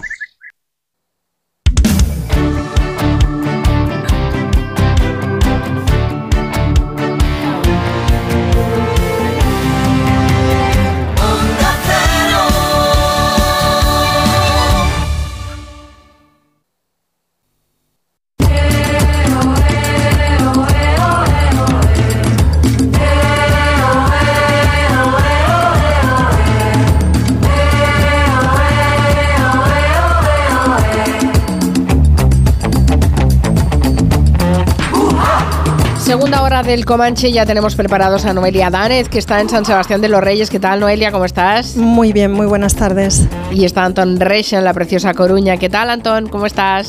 buenas tardes. Feliz, feliz. Feliz. ¿Feliz por qué? ¿Porque llueve? ¿Porque hace sol? Porque toca, toca. Ah, porque hoy, toca. Hoy en la segunda hora dijiste que estabas un poco así, no sé qué. Estoy floja, te doy, estoy te muy doy mi felicidad, te, te doy mi sobredosis Ya de la felicidad. noto, la noto, me llega. Mi energía, tía, mi energía. Mm. Tienes mejor voz tú que yo hoy, Antón. No lo sé, no. Ay, señor. Bueno, Nuria Torreblanca sigue con nosotros. Aquí estoy. Por cierto, Nuria, no hemos comentado antes, y eso que ha salido los Monty Python, Sí. eh, el tema de todo este lío de John Cleese y lo de la adaptación teatral de la vida de Brian. Que bueno, que, cantidad de medios británicos dijeron que habían censurado esa adaptación. Bueno, nosotros ya aquí lo contamos en la mesa de redacción, lo contamos yo creo que bastante bien. Sí. Pero es que eh, no, la, la- la verdad nos está dando la razón, porque todos los medios ahora están contando lo que nosotros contamos en su momento, ¿no? Sí, es bueno, nosotros dijimos, eh, muchos medios hablaban de censura a los Monty Python y yo lo que contamos aquí, bueno, yo precisamente conté, a ver un momento, si hay que hablar, hay que hablar de autocensura porque se hace, se- lo que se entiende de esas declaraciones es que es el propio John Cleese el que está modificando la adaptación teatral, que es el autor, uno de los autores de la vida de Brian, ¿no? Entonces John Cleese hoy ha publicado un tuit en el que dice, hace unos días hablé para un público a las afueras de Londres, les dije que estaba adaptando la vida de Brian para que pudiéramos hacerlo como un espectáculo teatral. Dije que habíamos tenido una lectura del último borrador en Nueva York hace un año y que todos los actores me habían aconsejado enfáticamente que cortara la escena de Loreta. Por supuesto no tengo intención de hacerlo. Y dice, ningún medio británico me ha llamado para confirmar la noticia, creyeron lo que les dijo alguien. ¿Qué pasa? Que alguien del público habló con un medio y malinterpretó las palabras de Cleese, asumiendo que iba a modificar ese guion original. Ahí eh, empezó la concatenación de falsedades Ajá. y Cleese, que es uno de los cómicos además que más se ha manifestado en contra de la cultura de la cancelación, ha dicho que, en resumen, Loreta se queda, que la canción y la última escena de la vida de Brian se mantienen. Porque además, hombre, también tiene una pullita ahí en Twitter de cómo vamos a quitar la única aportación de Eric Idle a la vida de Brian. Eric. Idle es el autor de la canción de Ajá. la vida de Brian, ¿no? Entonces, pues bueno, muy bien por John Cleese. Yo, yo estaba realmente muy impactada por la noticia, por la autocensura supuesta, porque adoro a John Cleese y no entendía Y muy, muy bien, bien esta por reacción. vosotros, por estar en la vanguardia de la noticia. Mm. Ahí sí. Sí, Bueno, sí, pero- lo que pasa es que a mí lo que más me ha dolido en ese tuit de Cleese es decir que ningún medio británico Claro, se puso en contacto con él para contrastar esa información. Sí, sí. Eso duele, porque dices, a ver, que son medios británicos, que son cabeceras, que, te, Sí, que sí, teóricamente sí. tú te las crees y las respetas. Todo el mundo lo había publicado. ¿eh? Todo, todo el mundo lo había publicado, sí. Yo creo que tú también lo habías seguido, ¿no, Noelia, este caso? Sí, yo siempre digo que en estos casos lo que hay es que mirar de dónde viene la noticia, cuál es la fuente. Y bueno, habían replicado una información que creo que salía del Telegraph. ¿eh? Uno, uno de ellos era el Telegraph, pero había Mm. más, Noelia. Lo, lo vi en distintos medios. Creo que na- creo yo seguí un poco la secuencia de publicación en medios y creo que fue el Telegraph que suele dar, digamos, suele tener una perspectiva muy amarilla de todo lo que tiene que ver Sí. con el género, con la más- El cancelación. más creíble en Gran Bretaña es el The Guardian. No, no sé lo que habrá dicho el Guardian. No se hizo eco de esta supuesta polémica. Es tan creíble que no se hizo eco. Bueno, luego, pero es que aquí todo el mundo también lo publicó. Sí, aquí se publicó. Algo en teníamos que partes, contar sí, y sí. realmente el impacto, a mí creo que la noticia era la supuesta autocensura de John Cleese. Digo, que fuera esto, esto sí que no. de Eso y no entiendo. sí. Bueno, en fin, eh, nada, vamos a hablar de otras cosas. Por cierto, Anton Resha, que quieres que ya hablemos de reggaetón, que nos quieres dar clases de reggaetón, que te vas a Reggaetón. centrar en las letras. Sabes que hace unas semanas eh, Miki Otero nos dio Lo una escuché, charla sobre eh, la- una visión sociológica de, del Salvó reggaetón. el reggaetón, lo escuché con fidelidad. Mm. Salvo, sí. ¿Y tú qué pasa? ¿Lo vas a condenar, el reggaetón? No, yo solo te digo que llevo varios meses peleando con una canción para los resentidos, que sé que el estribillo va a ser, no tengo opinión sobre el reggaetón, pero no acabo de salir de ahí, o sea que, como siempre, estoy a- a- a- ciudadano de la perplejidad. Mm. ¿Necesitas ayuda para acabarla? Porque aquí, aquí con Noelia Bueno, y Nuria te sacan una canción. La voy ¿eh? a hacer, la voy a hacer. Lo que yo, lo que yo he hecho es eh, compilar, gracias a una magnífica periodista que es Sandra Faginas, que escribe en La Voz de Galicia y ha hecho un fantástico artículo sobre el léxico del reggaetón, pues voy a reflexionar sobre eso. Ese es un poco el planteamiento, es pensar si el- el- la gente del reggaetón nos está eh, ampliando el diccionario, renovándolo o simplificando. Vamos con el combo de, de léxico que, que he seleccionado, que cuenta Sandra. El primero, la primera palabra es bellaquear. Bellaquear, ojo, no es hacer el bellaco. Bellaquear es el verbo por excelencia para hacer referencia al juego sexual, es decir, ligar, pero con una intención clara. O sea, si tú ligas y bellaqueas y la cosa va bien, pues tiene que acabar como tiene que acabar. El ejemplo es una canción que se llama La playa del inglés, que viene en un álbum de Quevedo y Mikey Towers, que cantan, tienen un verso que dice, no quiero ser otro más en tu lista, empezamos bellaqueando por Insta. Yo no me frunza ese, ni a ti te gusta ni leño, venga, dale. No quiero ser otro más en tu lista. Empezamos bellaqueando por Insta. Voy de Puerto Rico hasta Gran Canaria. No sé nada, baby, yo soy turista. A mí voy, el clima. Bueno, lo han dicho, lo han dicho claramente ya al principio de la canción. Vale. Vamos con otra, con O sea, otra no tiene que ver con bellaco, ¿eh? Vale, vale. No, no, no, bellaquear es eh, ligar con una intención clarísima. Vamos con otra palabra, bicho, que en la vida real puede ser cualquier cosa. En una canción de reggaetón siempre es el miembro sexual masculino. Eh, hay temas que no necesitan muchas explicaciones. Hay un- una canción que se llama Hello Cotton de Duki en la que aparece un verso que dice, es que acá todos mienten y estoy desconfiado. Que me mame el bicho, estoy malandrizado. Caca, todos mienten y soy desconfiado. Que me mame el bicho, estoy malandrizado. El bando de Venezuela está para mi lado. Con estudios pagos, si no estoy becado. No llevo una cruz, pero vivo cruzado. No, la porquería porque hace tiempo tengo el corazón. Bicho, bicho, bicho, pero... Y a mí que me gusta más lo de malandrizado. Sí, pero bueno, yo no puedo... No, puedo- No malandro- puedes llegar a todo, vale. No, no, pero malandro en, en- en el portugués, bien, yo creo que tienes una influencia del portugués de Brasil y del portugués continental, es ser un pillo, ser un malandro, ser un golfo. Malandrín. Bueno, Malandrín, va- sí, sí. Malandrín, sí, sí. Vamos con otra palabra, bichota. Bichota no es el femenino de bicho. ¿eh? Bichota es el sobrenombre de una estrella del reggaetón que se llama Carol G, una cantante colombiana que tomó este término de unos amigos puertorriqueños que le llamaban bichota para referirse, no, perdón, que usaban la palabra bichote para referirse a los campos de la droga. Y ella atenta, y aunque le daba igual que la confundieran con los narcotraficantes, se puso de nombre eh, artístico Bichota, que quiere decir bichote, viene del inglés Big Shot. Y vamos con nuestro corte 3.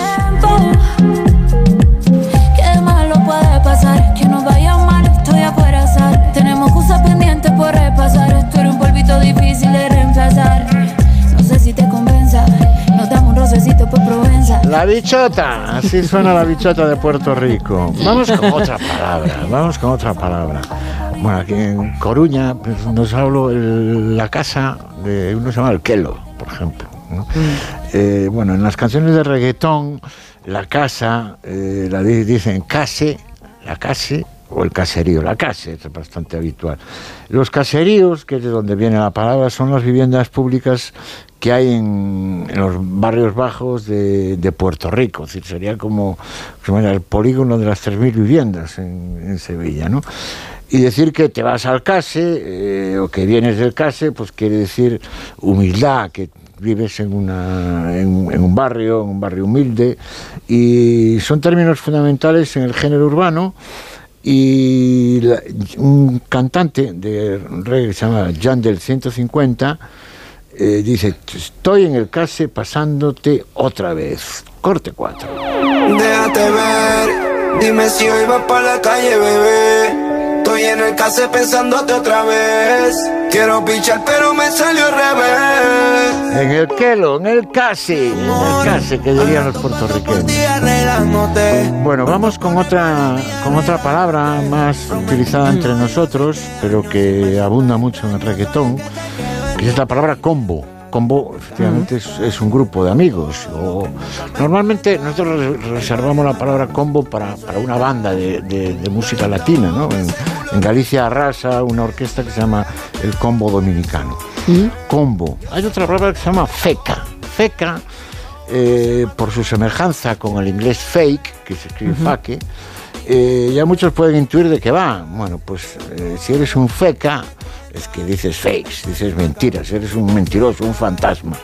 Ese cabrón es feca, tiene lo que aparenta. Lo dice Ale Rose en su canción Toda. Ese cabrón es feca, no tiene lo que aparenta. Eres mucho él, eso es lo que. No sé si nos queremos. Tú estás con el pero Pues no hay que ser feca, que es malo, es malo ser feca. Qué raro suena, feca. feca. feca. Frontear, otra palabra que aparece en el reggaetón. Es sinónimo de chulearse, andar haciéndose el chulo, de, ser un poquito macarrón. Eh, retar al otro con superioridad, es, una actitud básica, la verdad es que la apariencia del reggaetón tiene mucho de, emplazamiento a un, tercero, ¿no? Pero no hay que, no se pronuncia frontear, realmente los reggaetoneros lo pronuncian frontial, frontial. Duki, eh, de la Gueto y Quevedo ya lo dicen en uno de sus temas. Si quieres frontear, Gatas tengo un montón, paso tengo un montón, palo tengo un montón. ¿No sabes qué son gatas? Sigue leyendo, que ya te lo contaremos. gatas son chicas, ¿no? Gatas son chicas, seguramente. Fuleteado. Fuleteado es. Eh, tiene también una base en el inglés, con muchas de estas palabras. Tiene, es un poco. Bueno, es una palabra obviamente el spanglish. de full, lleno, surge fuleteado, fuleteada con el mismo significado, es decir, algo que está lleno. En las canciones también los, los ditongos los, los falsean y dicen fuleteado, fuleteado. El fuleteado de Jordan es que tiene muchas zapatillas Jordan, que tiene de Jordan. Por Carol G canta, yo también tengo, yo también tengo una jepeta una jepeta que es un jeep, que la tengo fileteada con toda mi sorti, que viene a ser, yo tengo una camioneta, un jeep, y la tengo llena con todas mis sorti, mis amigas. Gato gata, que decíamos. Ya está bien que tengamos un diccionario porque realmente no se entiende nada de lo que dice. Bueno, por eso estamos, estamos tropezándonos por lo que nos parece opaco el, reggaetón. Gato gata, pues como decías tú bien, dice, pues quiere decir chico o chica, se hace referencia. normalmente se reserva al boyfriend o girlfriend, al, al novio o la novia, ¿no? Está, normalmente lo usan más en femenino, pero a veces también tiene, el, porque a veces también tiene el sentido de una gata, es una mujer muy sexy, muy, muy felina, ¿no? El abanico es amplio, hay un cantante que se llama Ferso y lo dice así en su tema Feliz cumpleaños.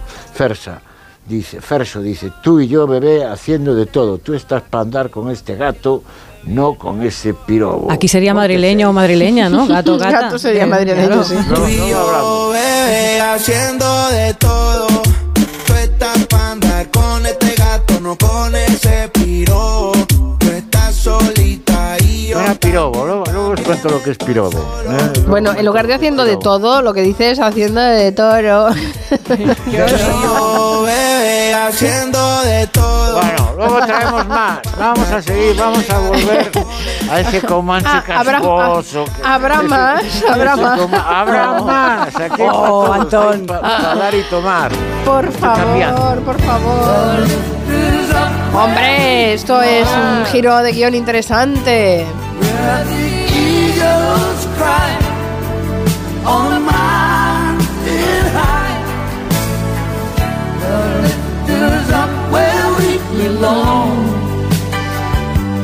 No sabes cómo te agradezco, Noelia, que nos hables hoy de Richard Gere. Lo sé. Yo, yo hago esto por vosotros. Él por nosotras, ¿verdad? está Richard Gere? Sé que raro, Julia ¿no? hubiera querido estar aquí Eh, en mi sí, lugar. Podemos Oye, hacer veranea- sobre todo- Richard, Richard Gere veranea en mi pueblo. ¿Cómo que veranea en tu pueblo? Ah, claro, que está con Que una, sí. que está con una novia de la Coruña. Claro, No está una- casado, sí, sí. sí, sí, sí. Sí, sí, De hecho, sí, su sí. hijo es medio coruñés, ¿no? Vive veranea aquí en mi pueblo, donde vengo yo. ¿Y lo has visto? ¿Has estado con él en algún el bar? No, no, porque yo le hago tanta sombra que no se ve. Bueno, Richard Gere, que fue eh, ese act- actor icono de la comedia romántica de los años 80, eh, pero bueno, que mm, no, no sé qué nos va a contar Noelia, pero yo creo que se tendría que hacer un poco más de justicia, porque más allá de los 80 y de icono romántico, eh, bueno, pues era un actor interesante, con películas interesantes, ya Sí. incluso ya un poco más mayor, ¿no? Sí, sí. Bueno, sobre todo porque tiene tantísimas películas. Es un hombre que no ha parado de hacer cine. Ha hecho muchísimas películas. Entonces hay de todo, sinceramente. No puedo decir que hay peliculones increíbles todo el tiempo, pero hay películas muy interesantes y muy importantes. Bueno, partimos de, de esta canción, ¿no? De Oficial y Caballero y de las pelis que hizo en los primeros años 80. Em, es, esta expresión la quería traer porque me ha hecho mucha gracia. Un rom-com icon, un icono de la rom-com.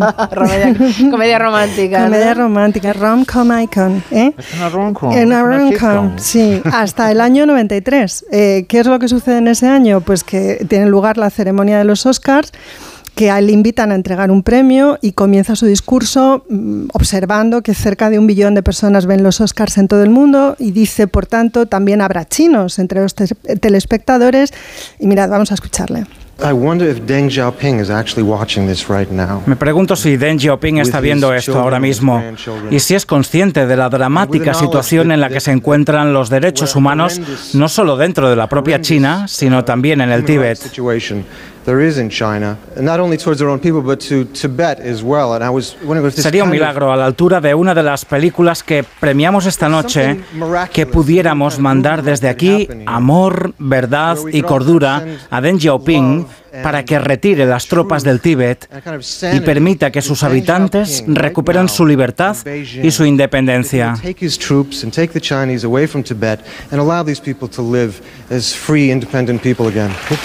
Sí, sería, sería un milagro porque no se consiguió. Sí. Ya, ya, pero ¿qué, qué tendrá el Tíbet que es una causa? Bueno, que tiene sus razones, que tanto cautiva a, a las estrellas de Hollywood. Bueno, es el No- budismo. No, hablan sí. de Palestina, por ejemplo, pues si hablan del Tíbet. No, es el budismo, claro. Sí, sí, hay una comunidad muy importante allí. Eh, bueno, con independencia de las causas con las que se haya comprometido Richard Gere, esta es la primera que se le conoce y es la que le, le resulta, digamos, en la cancelación de Richard Gere, porque él no vuelve a pisar la alfombra roja de los Oscars en su vida. Para empezar, o sea, no va nunca más ya a la ceremonia de los Oscars y a partir de ese momento, eh, bueno, por supuesto le prohíben la entrada en, el- en China, le prohíben la entrada en Tíbet. Él sí viaja a Tíbet, claro, porque entra por la India, que es por donde entramos todos, pero no puede tener ya ningún tipo de contacto, digamos, con el país que domina ese territorio. Eh, eh, bueno, él ha, ha contado, sobre todo en una entrevista que dio en realidad hace no mucho tiempo al Hollywood Reporter, donde más se extendió, digamos, con esta historia, que incluso se vio envuelto, digamos, en algún proyecto eh, y tuvo que echarse atrás, porque en un momento llamaron a los productores o al director y le dijeron con Richard Gere, no, hay que pensar que la taquilla de Hollywood ya desde hace mucho tiempo se dirime en una medida muy importante en China, porque en China pues se dirimen muchos negocios, ¿no? Y el del cine pues es uno de esos negocios. Entonces él, bueno, supongo que en parte por esta especie de cancelación, digamos, o de apartamiento, ¿no? De determinados circuitos dentro de la industria y también, según él contó en esa entrevista extensa, porque decide que las cosas sean así, porque no le interesa hacer, depende de qué cine, ¿no? Eh, muy comercial, no quiere hacer según qué blockbusters, reencamina o reorienta su carrera y su trayectoria. Y esto es lo que le sucede, ¿no? En la segunda mitad de los años 90 ya le vemos en otro tipo de películas diferentes. Por eso los recuerdos los tenemos más asociados a pelis como Oficial y Caballero, que era la música que sonaba mm. cuando hemos empezado a hablar de él, American Gigolo, que fue todo un descubrimiento, o Prairie Woman, que la hemos visto cien mil veces, cien mil veces. Sí. Pero claro, yo antes decía, ¿no? Que quizá deberíamos hacer un poco eh, elogio de otra, otra parte de su filmografía. Sí, bueno, de la totalidad de ella, viéndolo, ¿no? En perspectiva y las decisiones que él ha tomado también respecto de su carrera. Lo de que American Gigolo fue un todo un descubrimiento, lo has dicho a propósito. por el desnudo frontal e integral, porque te ha quedado que vamos. No, no, por, eh, efectivamente por fue todo, porque también trata, una temática que tampoco es que se tratara tan abiertamente. No, de hecho esa película generó muchísima polémica, mucha controversia. Claro, en una película de 1980 eh, había un feminismo, eh, digamos, al que le parecía que la prostitución y la pornografía eran cuestiones, ¿no? Que había que revisar. De pronto aparece una película de Hollywood, mm. porque no es una película eh, porno, ni erótica, ni es una pequeña producción, es una película de Hollywood de Paul Schrader.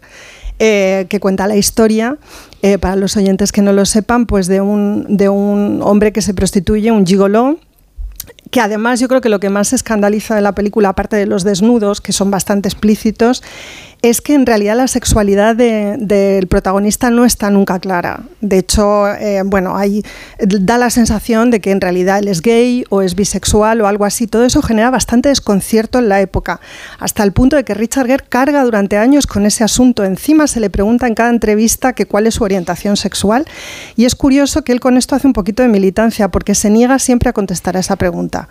Dice que no le parece que eso sea relevante, ¿no? ni para explicar su papel en el film, hmm. ni para hablar de su carrera ni de quién es él, ¿no? Pero fíjate que, la, que suscita una gran controversia American Gigolo porque habla de un hombre que eh, se prostituye y sin embargo Prairie Woman es como una versión de la Cenicienta cuando ella también se prostituye. Claro, porque es, un blanqueamiento. Ese doble mm. rasero y es, tremendo eso. Es Bambi comparado. Es, sí, sí, es tremendo. El blanqueamiento de Pretty Woman es brutal. De hecho, yo he traído una especie de pequeña selección de películas, bueno, pues para invitar también un poco a los oyentes a que vean algunas de las pelis, las que me pueden parecer a mí más interesantes, o bueno, yo que sé, cada uno que mire, pero yo vengo aquí con algunas, ¿no?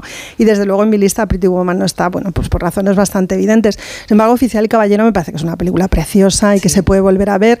American Gigolo hay que hacer un esfuerzo, salvo que tengas mucho interés en, bueno, no sé, en ver, ¿no? Lo que fue la peli o, en imaginar qué, qué significó esa película cuando se hizo ese proyecto. Es un bodrio de película espantoso, porque además tiene un poquito de ínfulas de arte y ensayo, ¿eh? O sea, y luego... Es un poco intensa. Es un poquito intensa y luego la, protagonista femenina es una cosa que te quieres morir porque no era una actriz, era una modelo, eso se hacía mucho en los 80 y los 90 también, ¿verdad? Veíamos bastantes modelos en el cine y a veces era muy penoso porque realmente eran personas que no tenían ninguna dote interpretativa ni formación y bueno, esta mujer es que la pobre es como una especie de estatua insoportable. Y en fin, la peli es muy bodrio. Sin embargo, Oficial y Caballero es una bonita película. Yo la volví a ver el otro día y me encantó porque, claro, esa Debra Winger que hemos sido todas en algún momento, pues está maravillosa. Es una película que tiene mucha fuerza. Y luego os quiero recordar que Oficial y Caballero cuenta una historia de amor en un contexto social además complicado, pero es la historia de un hombre que trata de superar eh, digamos, la herencia de un padre maltratador y que no quiere reproducir ese estereotipo, ¿no? Y que lo que quiere es liberarse, digamos, de ese tipo de esclavitudes. Entonces, incluso desde ese punto de vista, la película se deja ver muy bien, ¿no? Porque ves la lucha interna de él y toda esta historia, está muy guay.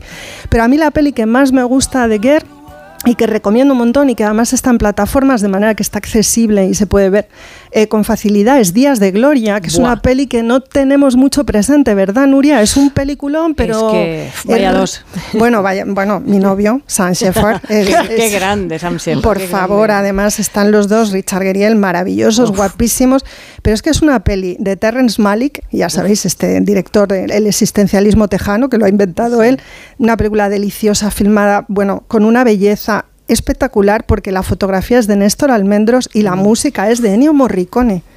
Pero es que es un historión de amor con trasfondo social, paisajes desbordantes.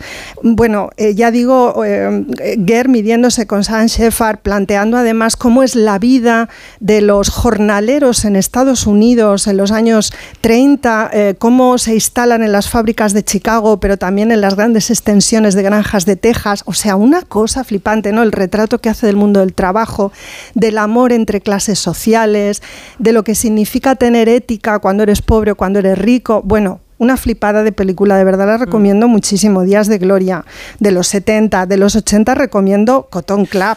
Mm. Eh, peliculón. Peliculón maravilloso. Eh, bueno, le pide Coppola que haga de trompetista. Fijaos que este es un hombre que tiene formación musical y gimnástica también. Bueno, música, seca, amores prohibidos, mafia, tiroteos, un caramelo para cualquier actor y especialmente, como digo, para él, que además toca la trompeta y aprendió a bailar divinamente.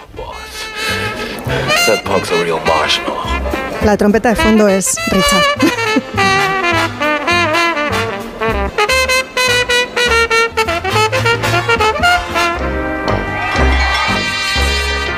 Bueno, por ahí de los 90 traigo también La raíz del miedo, que creo que está con Laura Linney, que seguro que os mm, gusta muchísimo esa actriz, y Edward Norton, ¿eh? también que, nos gusta mucho también. También. Está súper joven, todavía Edward Norton en el año 96 hace Malo Malísimo, que le encaja perfectamente, porque es, lo vemos muy a menudo ahí.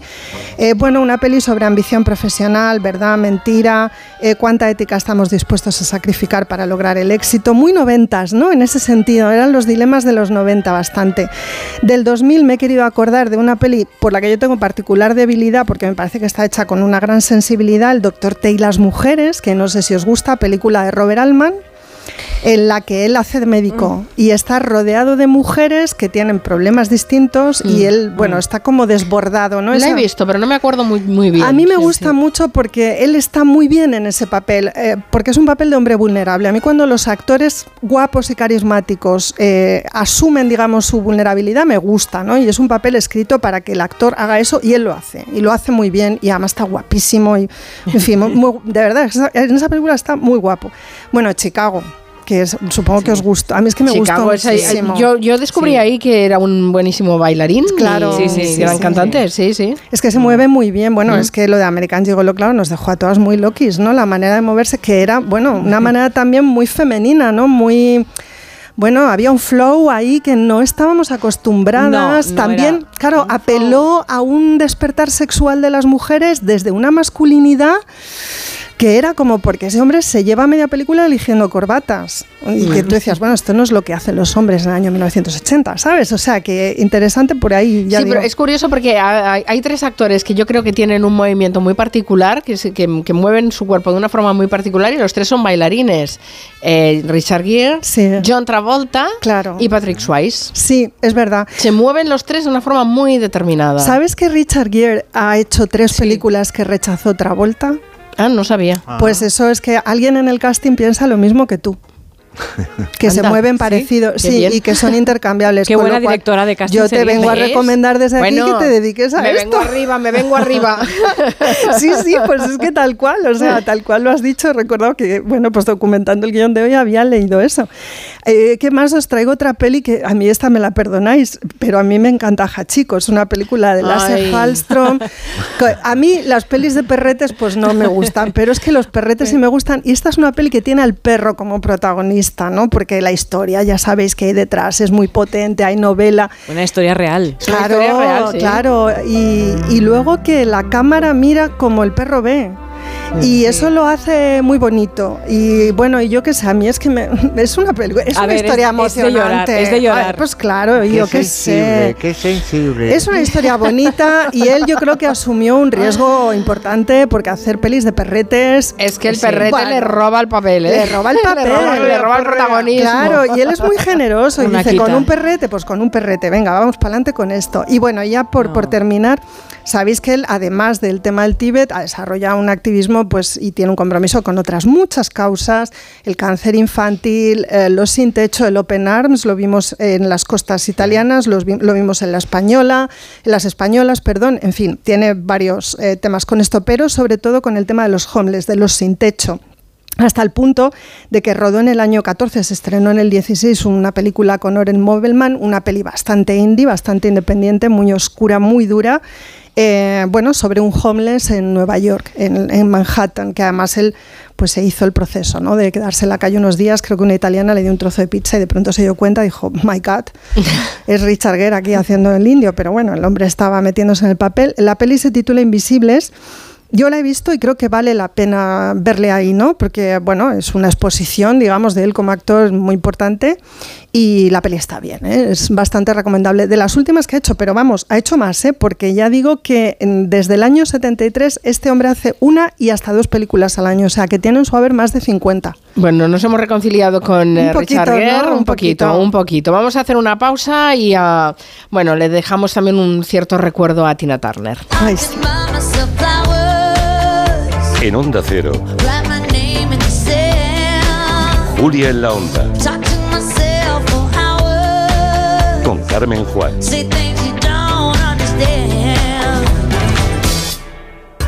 Reactiva la juventud de tu piel con la nueva línea Cabio Ferment de Atasi. Una gama antiedad para pieles sin descanso. Únete a la revolución de la cosmética coreana y pon tu piel en modo joven con Cabio Ferment de Atasi Celular Cosmetics de Pergal Laboratorios. De venta en farmacias y para farmacias del corte inglés y plataformas online.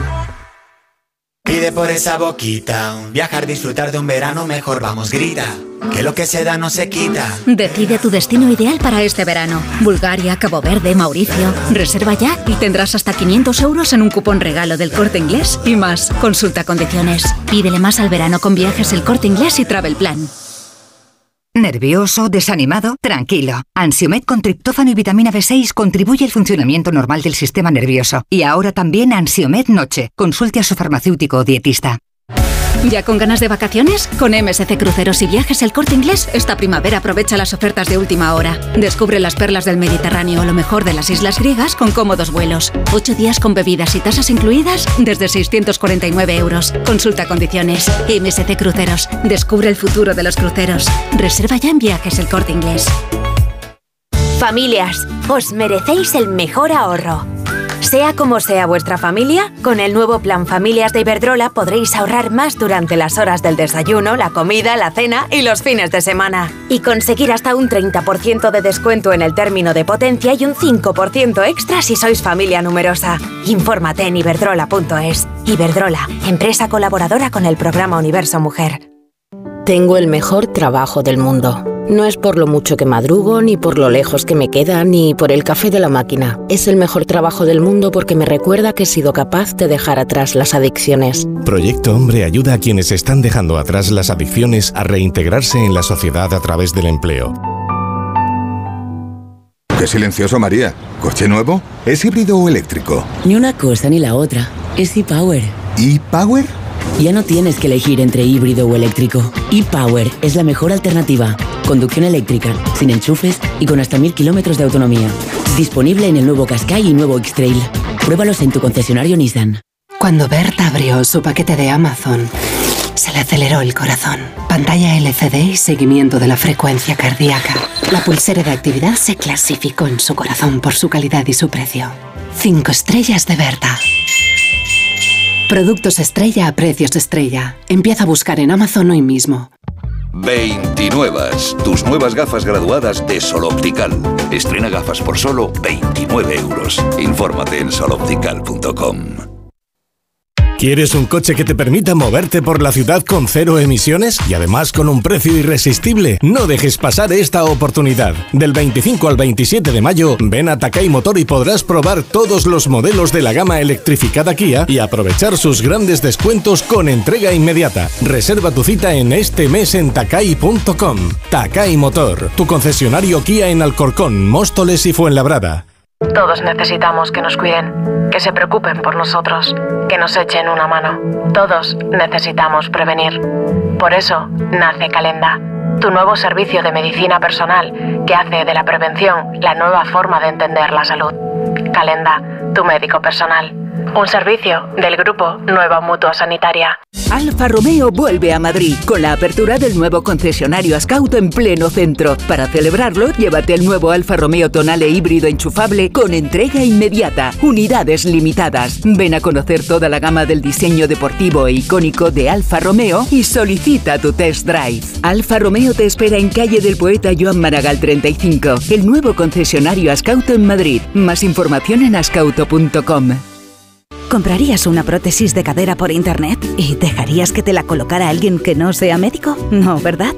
Entonces, ¿por qué compras la ortodoncia, el blanqueamiento dental o la férula de descarga si los tratamientos bucodentales son complejos y han de ser personalizados? Consulta con un dentista de tu confianza. Pon la salud de tu boca en buenas manos. Colegio de Odontólogos y Estomatólogos de Madrid.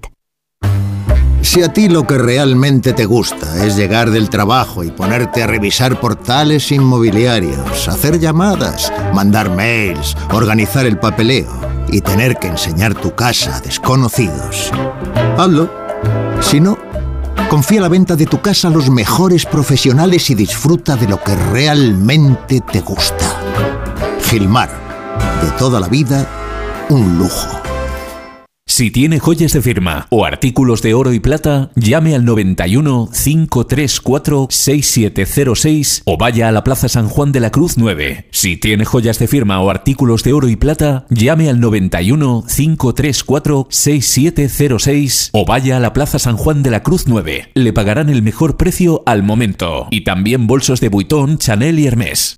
Buscando gafas chulas y de calidad en Madrid. Te lo resuelvo. Calidad las gafas Evolens de Óptica Roma. Montura con lentes orgánicas y antirreflejantes o lentes solares por 59 euros. ¿59 euros también de sol graduadas? Solo en Óptica Roma, tus ópticas de Madrid.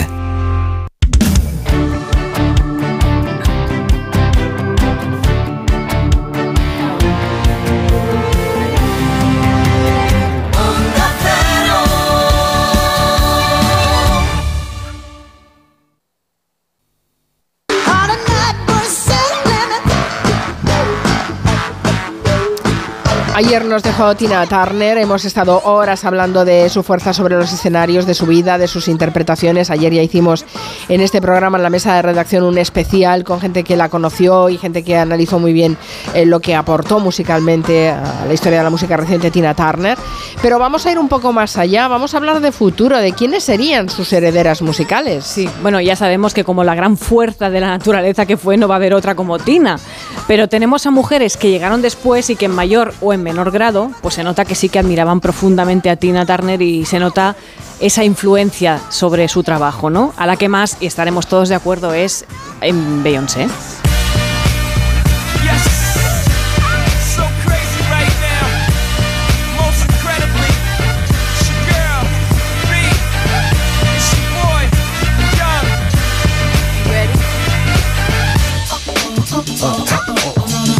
Espera, que Antón está cantando como Beyoncé. A ver, Antón, este. sigue, sigue, por favor. No, no.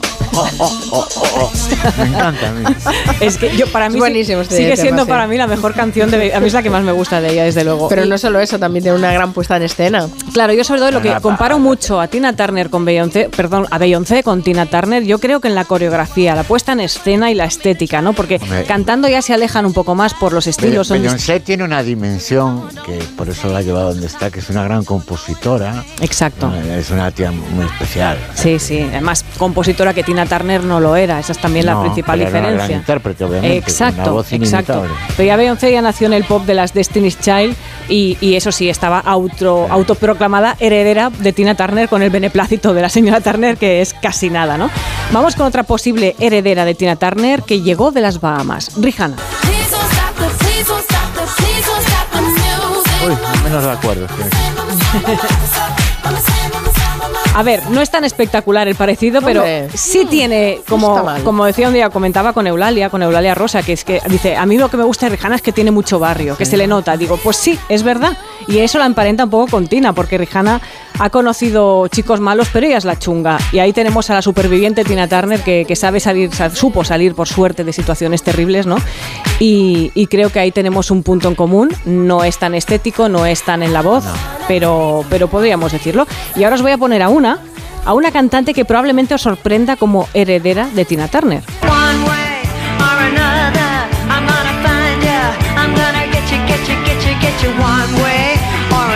¿Blondie? Ni Blondie, Debbie Harry. sí.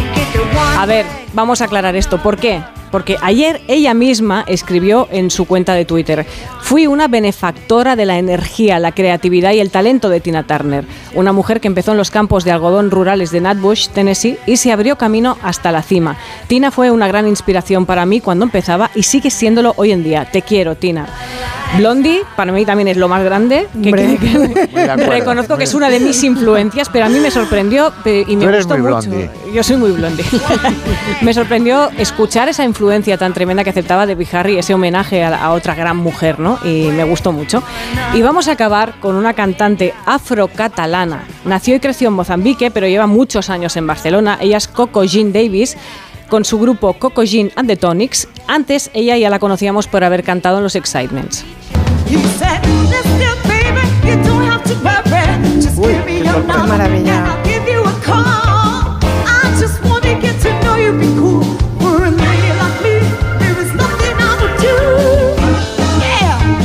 maravilla. A Coco si la ves dices, es, vamos, es Tina Turner, se nota su forma de moverse, su forma de cantar, el peinado, la estética, las piernas. sí, está muy empapada ¿Qué piernas tan maravillosas tenía Tina Turner? Es que eso se, dice poco, me parece. ¿eh? Se dice poco, pero madre mía, qué piernas tenía esa mujer. Y qué forma de moverla, sobre todo. que... morbo los tacones. ya estamos. El fetichismo ya. Pues yo os recomiendo que ahora que podemos y en activo, y aquí tenemos a esta banda Coco Jean and the Tonics, están girando por aquí, por, por España, podemos verlos y, es una, digamos que una reencarnación de Tina bastante, bastante impresionante. No eran un videoclip, eran private dancer. Eh, el videoclip no es una cámara por detrás mientras ella va caminando. Tina Turner me refiero. Bueno, vídeos de caminar de Tina hay bastantes. Está el em, What's Love Got to Do With It, que es caminando, y luego Private Dancer creo que estaba más en una habitación. Sí que es la, canción que escribió Mark Knopfler. No me acuerdo, pero que te dan más ganas de sentarte si te en el que ella va caminando y es ese movimiento de cadera que tiene un movimiento de cadera muy especial y esa manera de caminar. Yo creo que es esta. esta. Mira cómo camino, ¿ves? Así. ¿A que sí que es este movimiento? Es este, es, este el videoclip, sí, perdona, es este el el escenario. Sí. sí, sí, Una manera de cambiar. ayer cuando comentabais en la mesa de redacción que Mike Jagger también reconocía que había tenido influencias de, de, Tina Turner, dices, evidentemente, si camina como ella también. Sí, sí, ¿A que sí? Sí, Mike Jagger decía que de, muy jovencito le había ayudado y enseñado muchas cosas Tina Turner. Sí, sí, una mujer fantástica, un torbellino.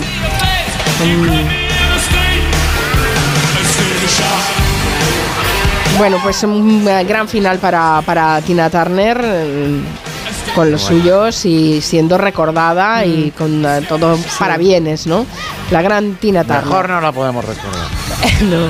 Oye, una cosa, Antón, nos queda poco tiempo para tu léxico reggaetonero. Uh, va, escoge uno, escoge una palabra, venga, que nos eh, iremos con una canción. Voy, voy directamente con Zetangana. Eh, Zetangana utiliza una palabra que es piquete o piquetón, que es un poco piquete, el que tiene piquete o piquetón, el que tiene un flow, un estilo determinado. Zetangana eh, en una canción dice, por tu piquete Kardashian, por tu estilo Kardashian, toditas las gatas te envidian. Lo dice Tangana en Muriendo de Envidia, corte 10, directo. Por tu piquete Kardashian, toditas las gatas te envidian.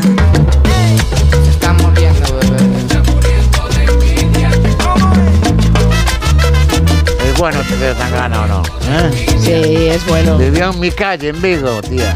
Hombre, a ver, es que por todo favor. Está allí, todo, está allí. Todo, la movida de Vigo, es que no hablamos suficiente de la movida de Vigo. Es la movida de Antón Reisa, todo empieza a terminar va a grabar el himno del Celta. Sí, sí, sí, se ha ofrecido a, grabar el, cientos el de figurantes en el puente Arrande. Sí, ¿te has apuntado ya para ir de figurante? No me veo, no me de veo. Figurín, ¿No te ves? De figurín. No me veo de no, figurante, Tienes aspecto de hooligan. No, yo como la reina, que me lleven en el helicóptero. Oye, ya que hablabas de Zetangana, ya sé, a lo mejor esa asociación de ideas no es buena, pero yo he pensado en Rosalía. También tendrá alguna palabra, ¿no? La, hemos citado antes, tenemos una en Despecha, habla de sus giales. ¿De las? ¿Y con las cuál? Dice mis giales. Mis ah, giales, ¿y qué es eso? noche se sale con toda mi moto, mami, con toda mi chale. Con todas mis yales. Viene de Gel, yales, yales, viene de Gel. Mis de chicas, Gel. ¿no? Mis amigas. Mis, mis gatas, ¿no? Mis chicas malotas. Mis chicas malotas. Ay, qué Los bueno. Ares de Tangana yo creo que son tope de... de- Sí, de han cambiado el sonido de la música española, ¿no? Sí, sí. Sí, Oye, pues sí, mira, nos vamos a quedar con este despechado de... Venga. Y vamos a desear una, despechados, una feliz jornada de reflexión. Y el domingo a votar.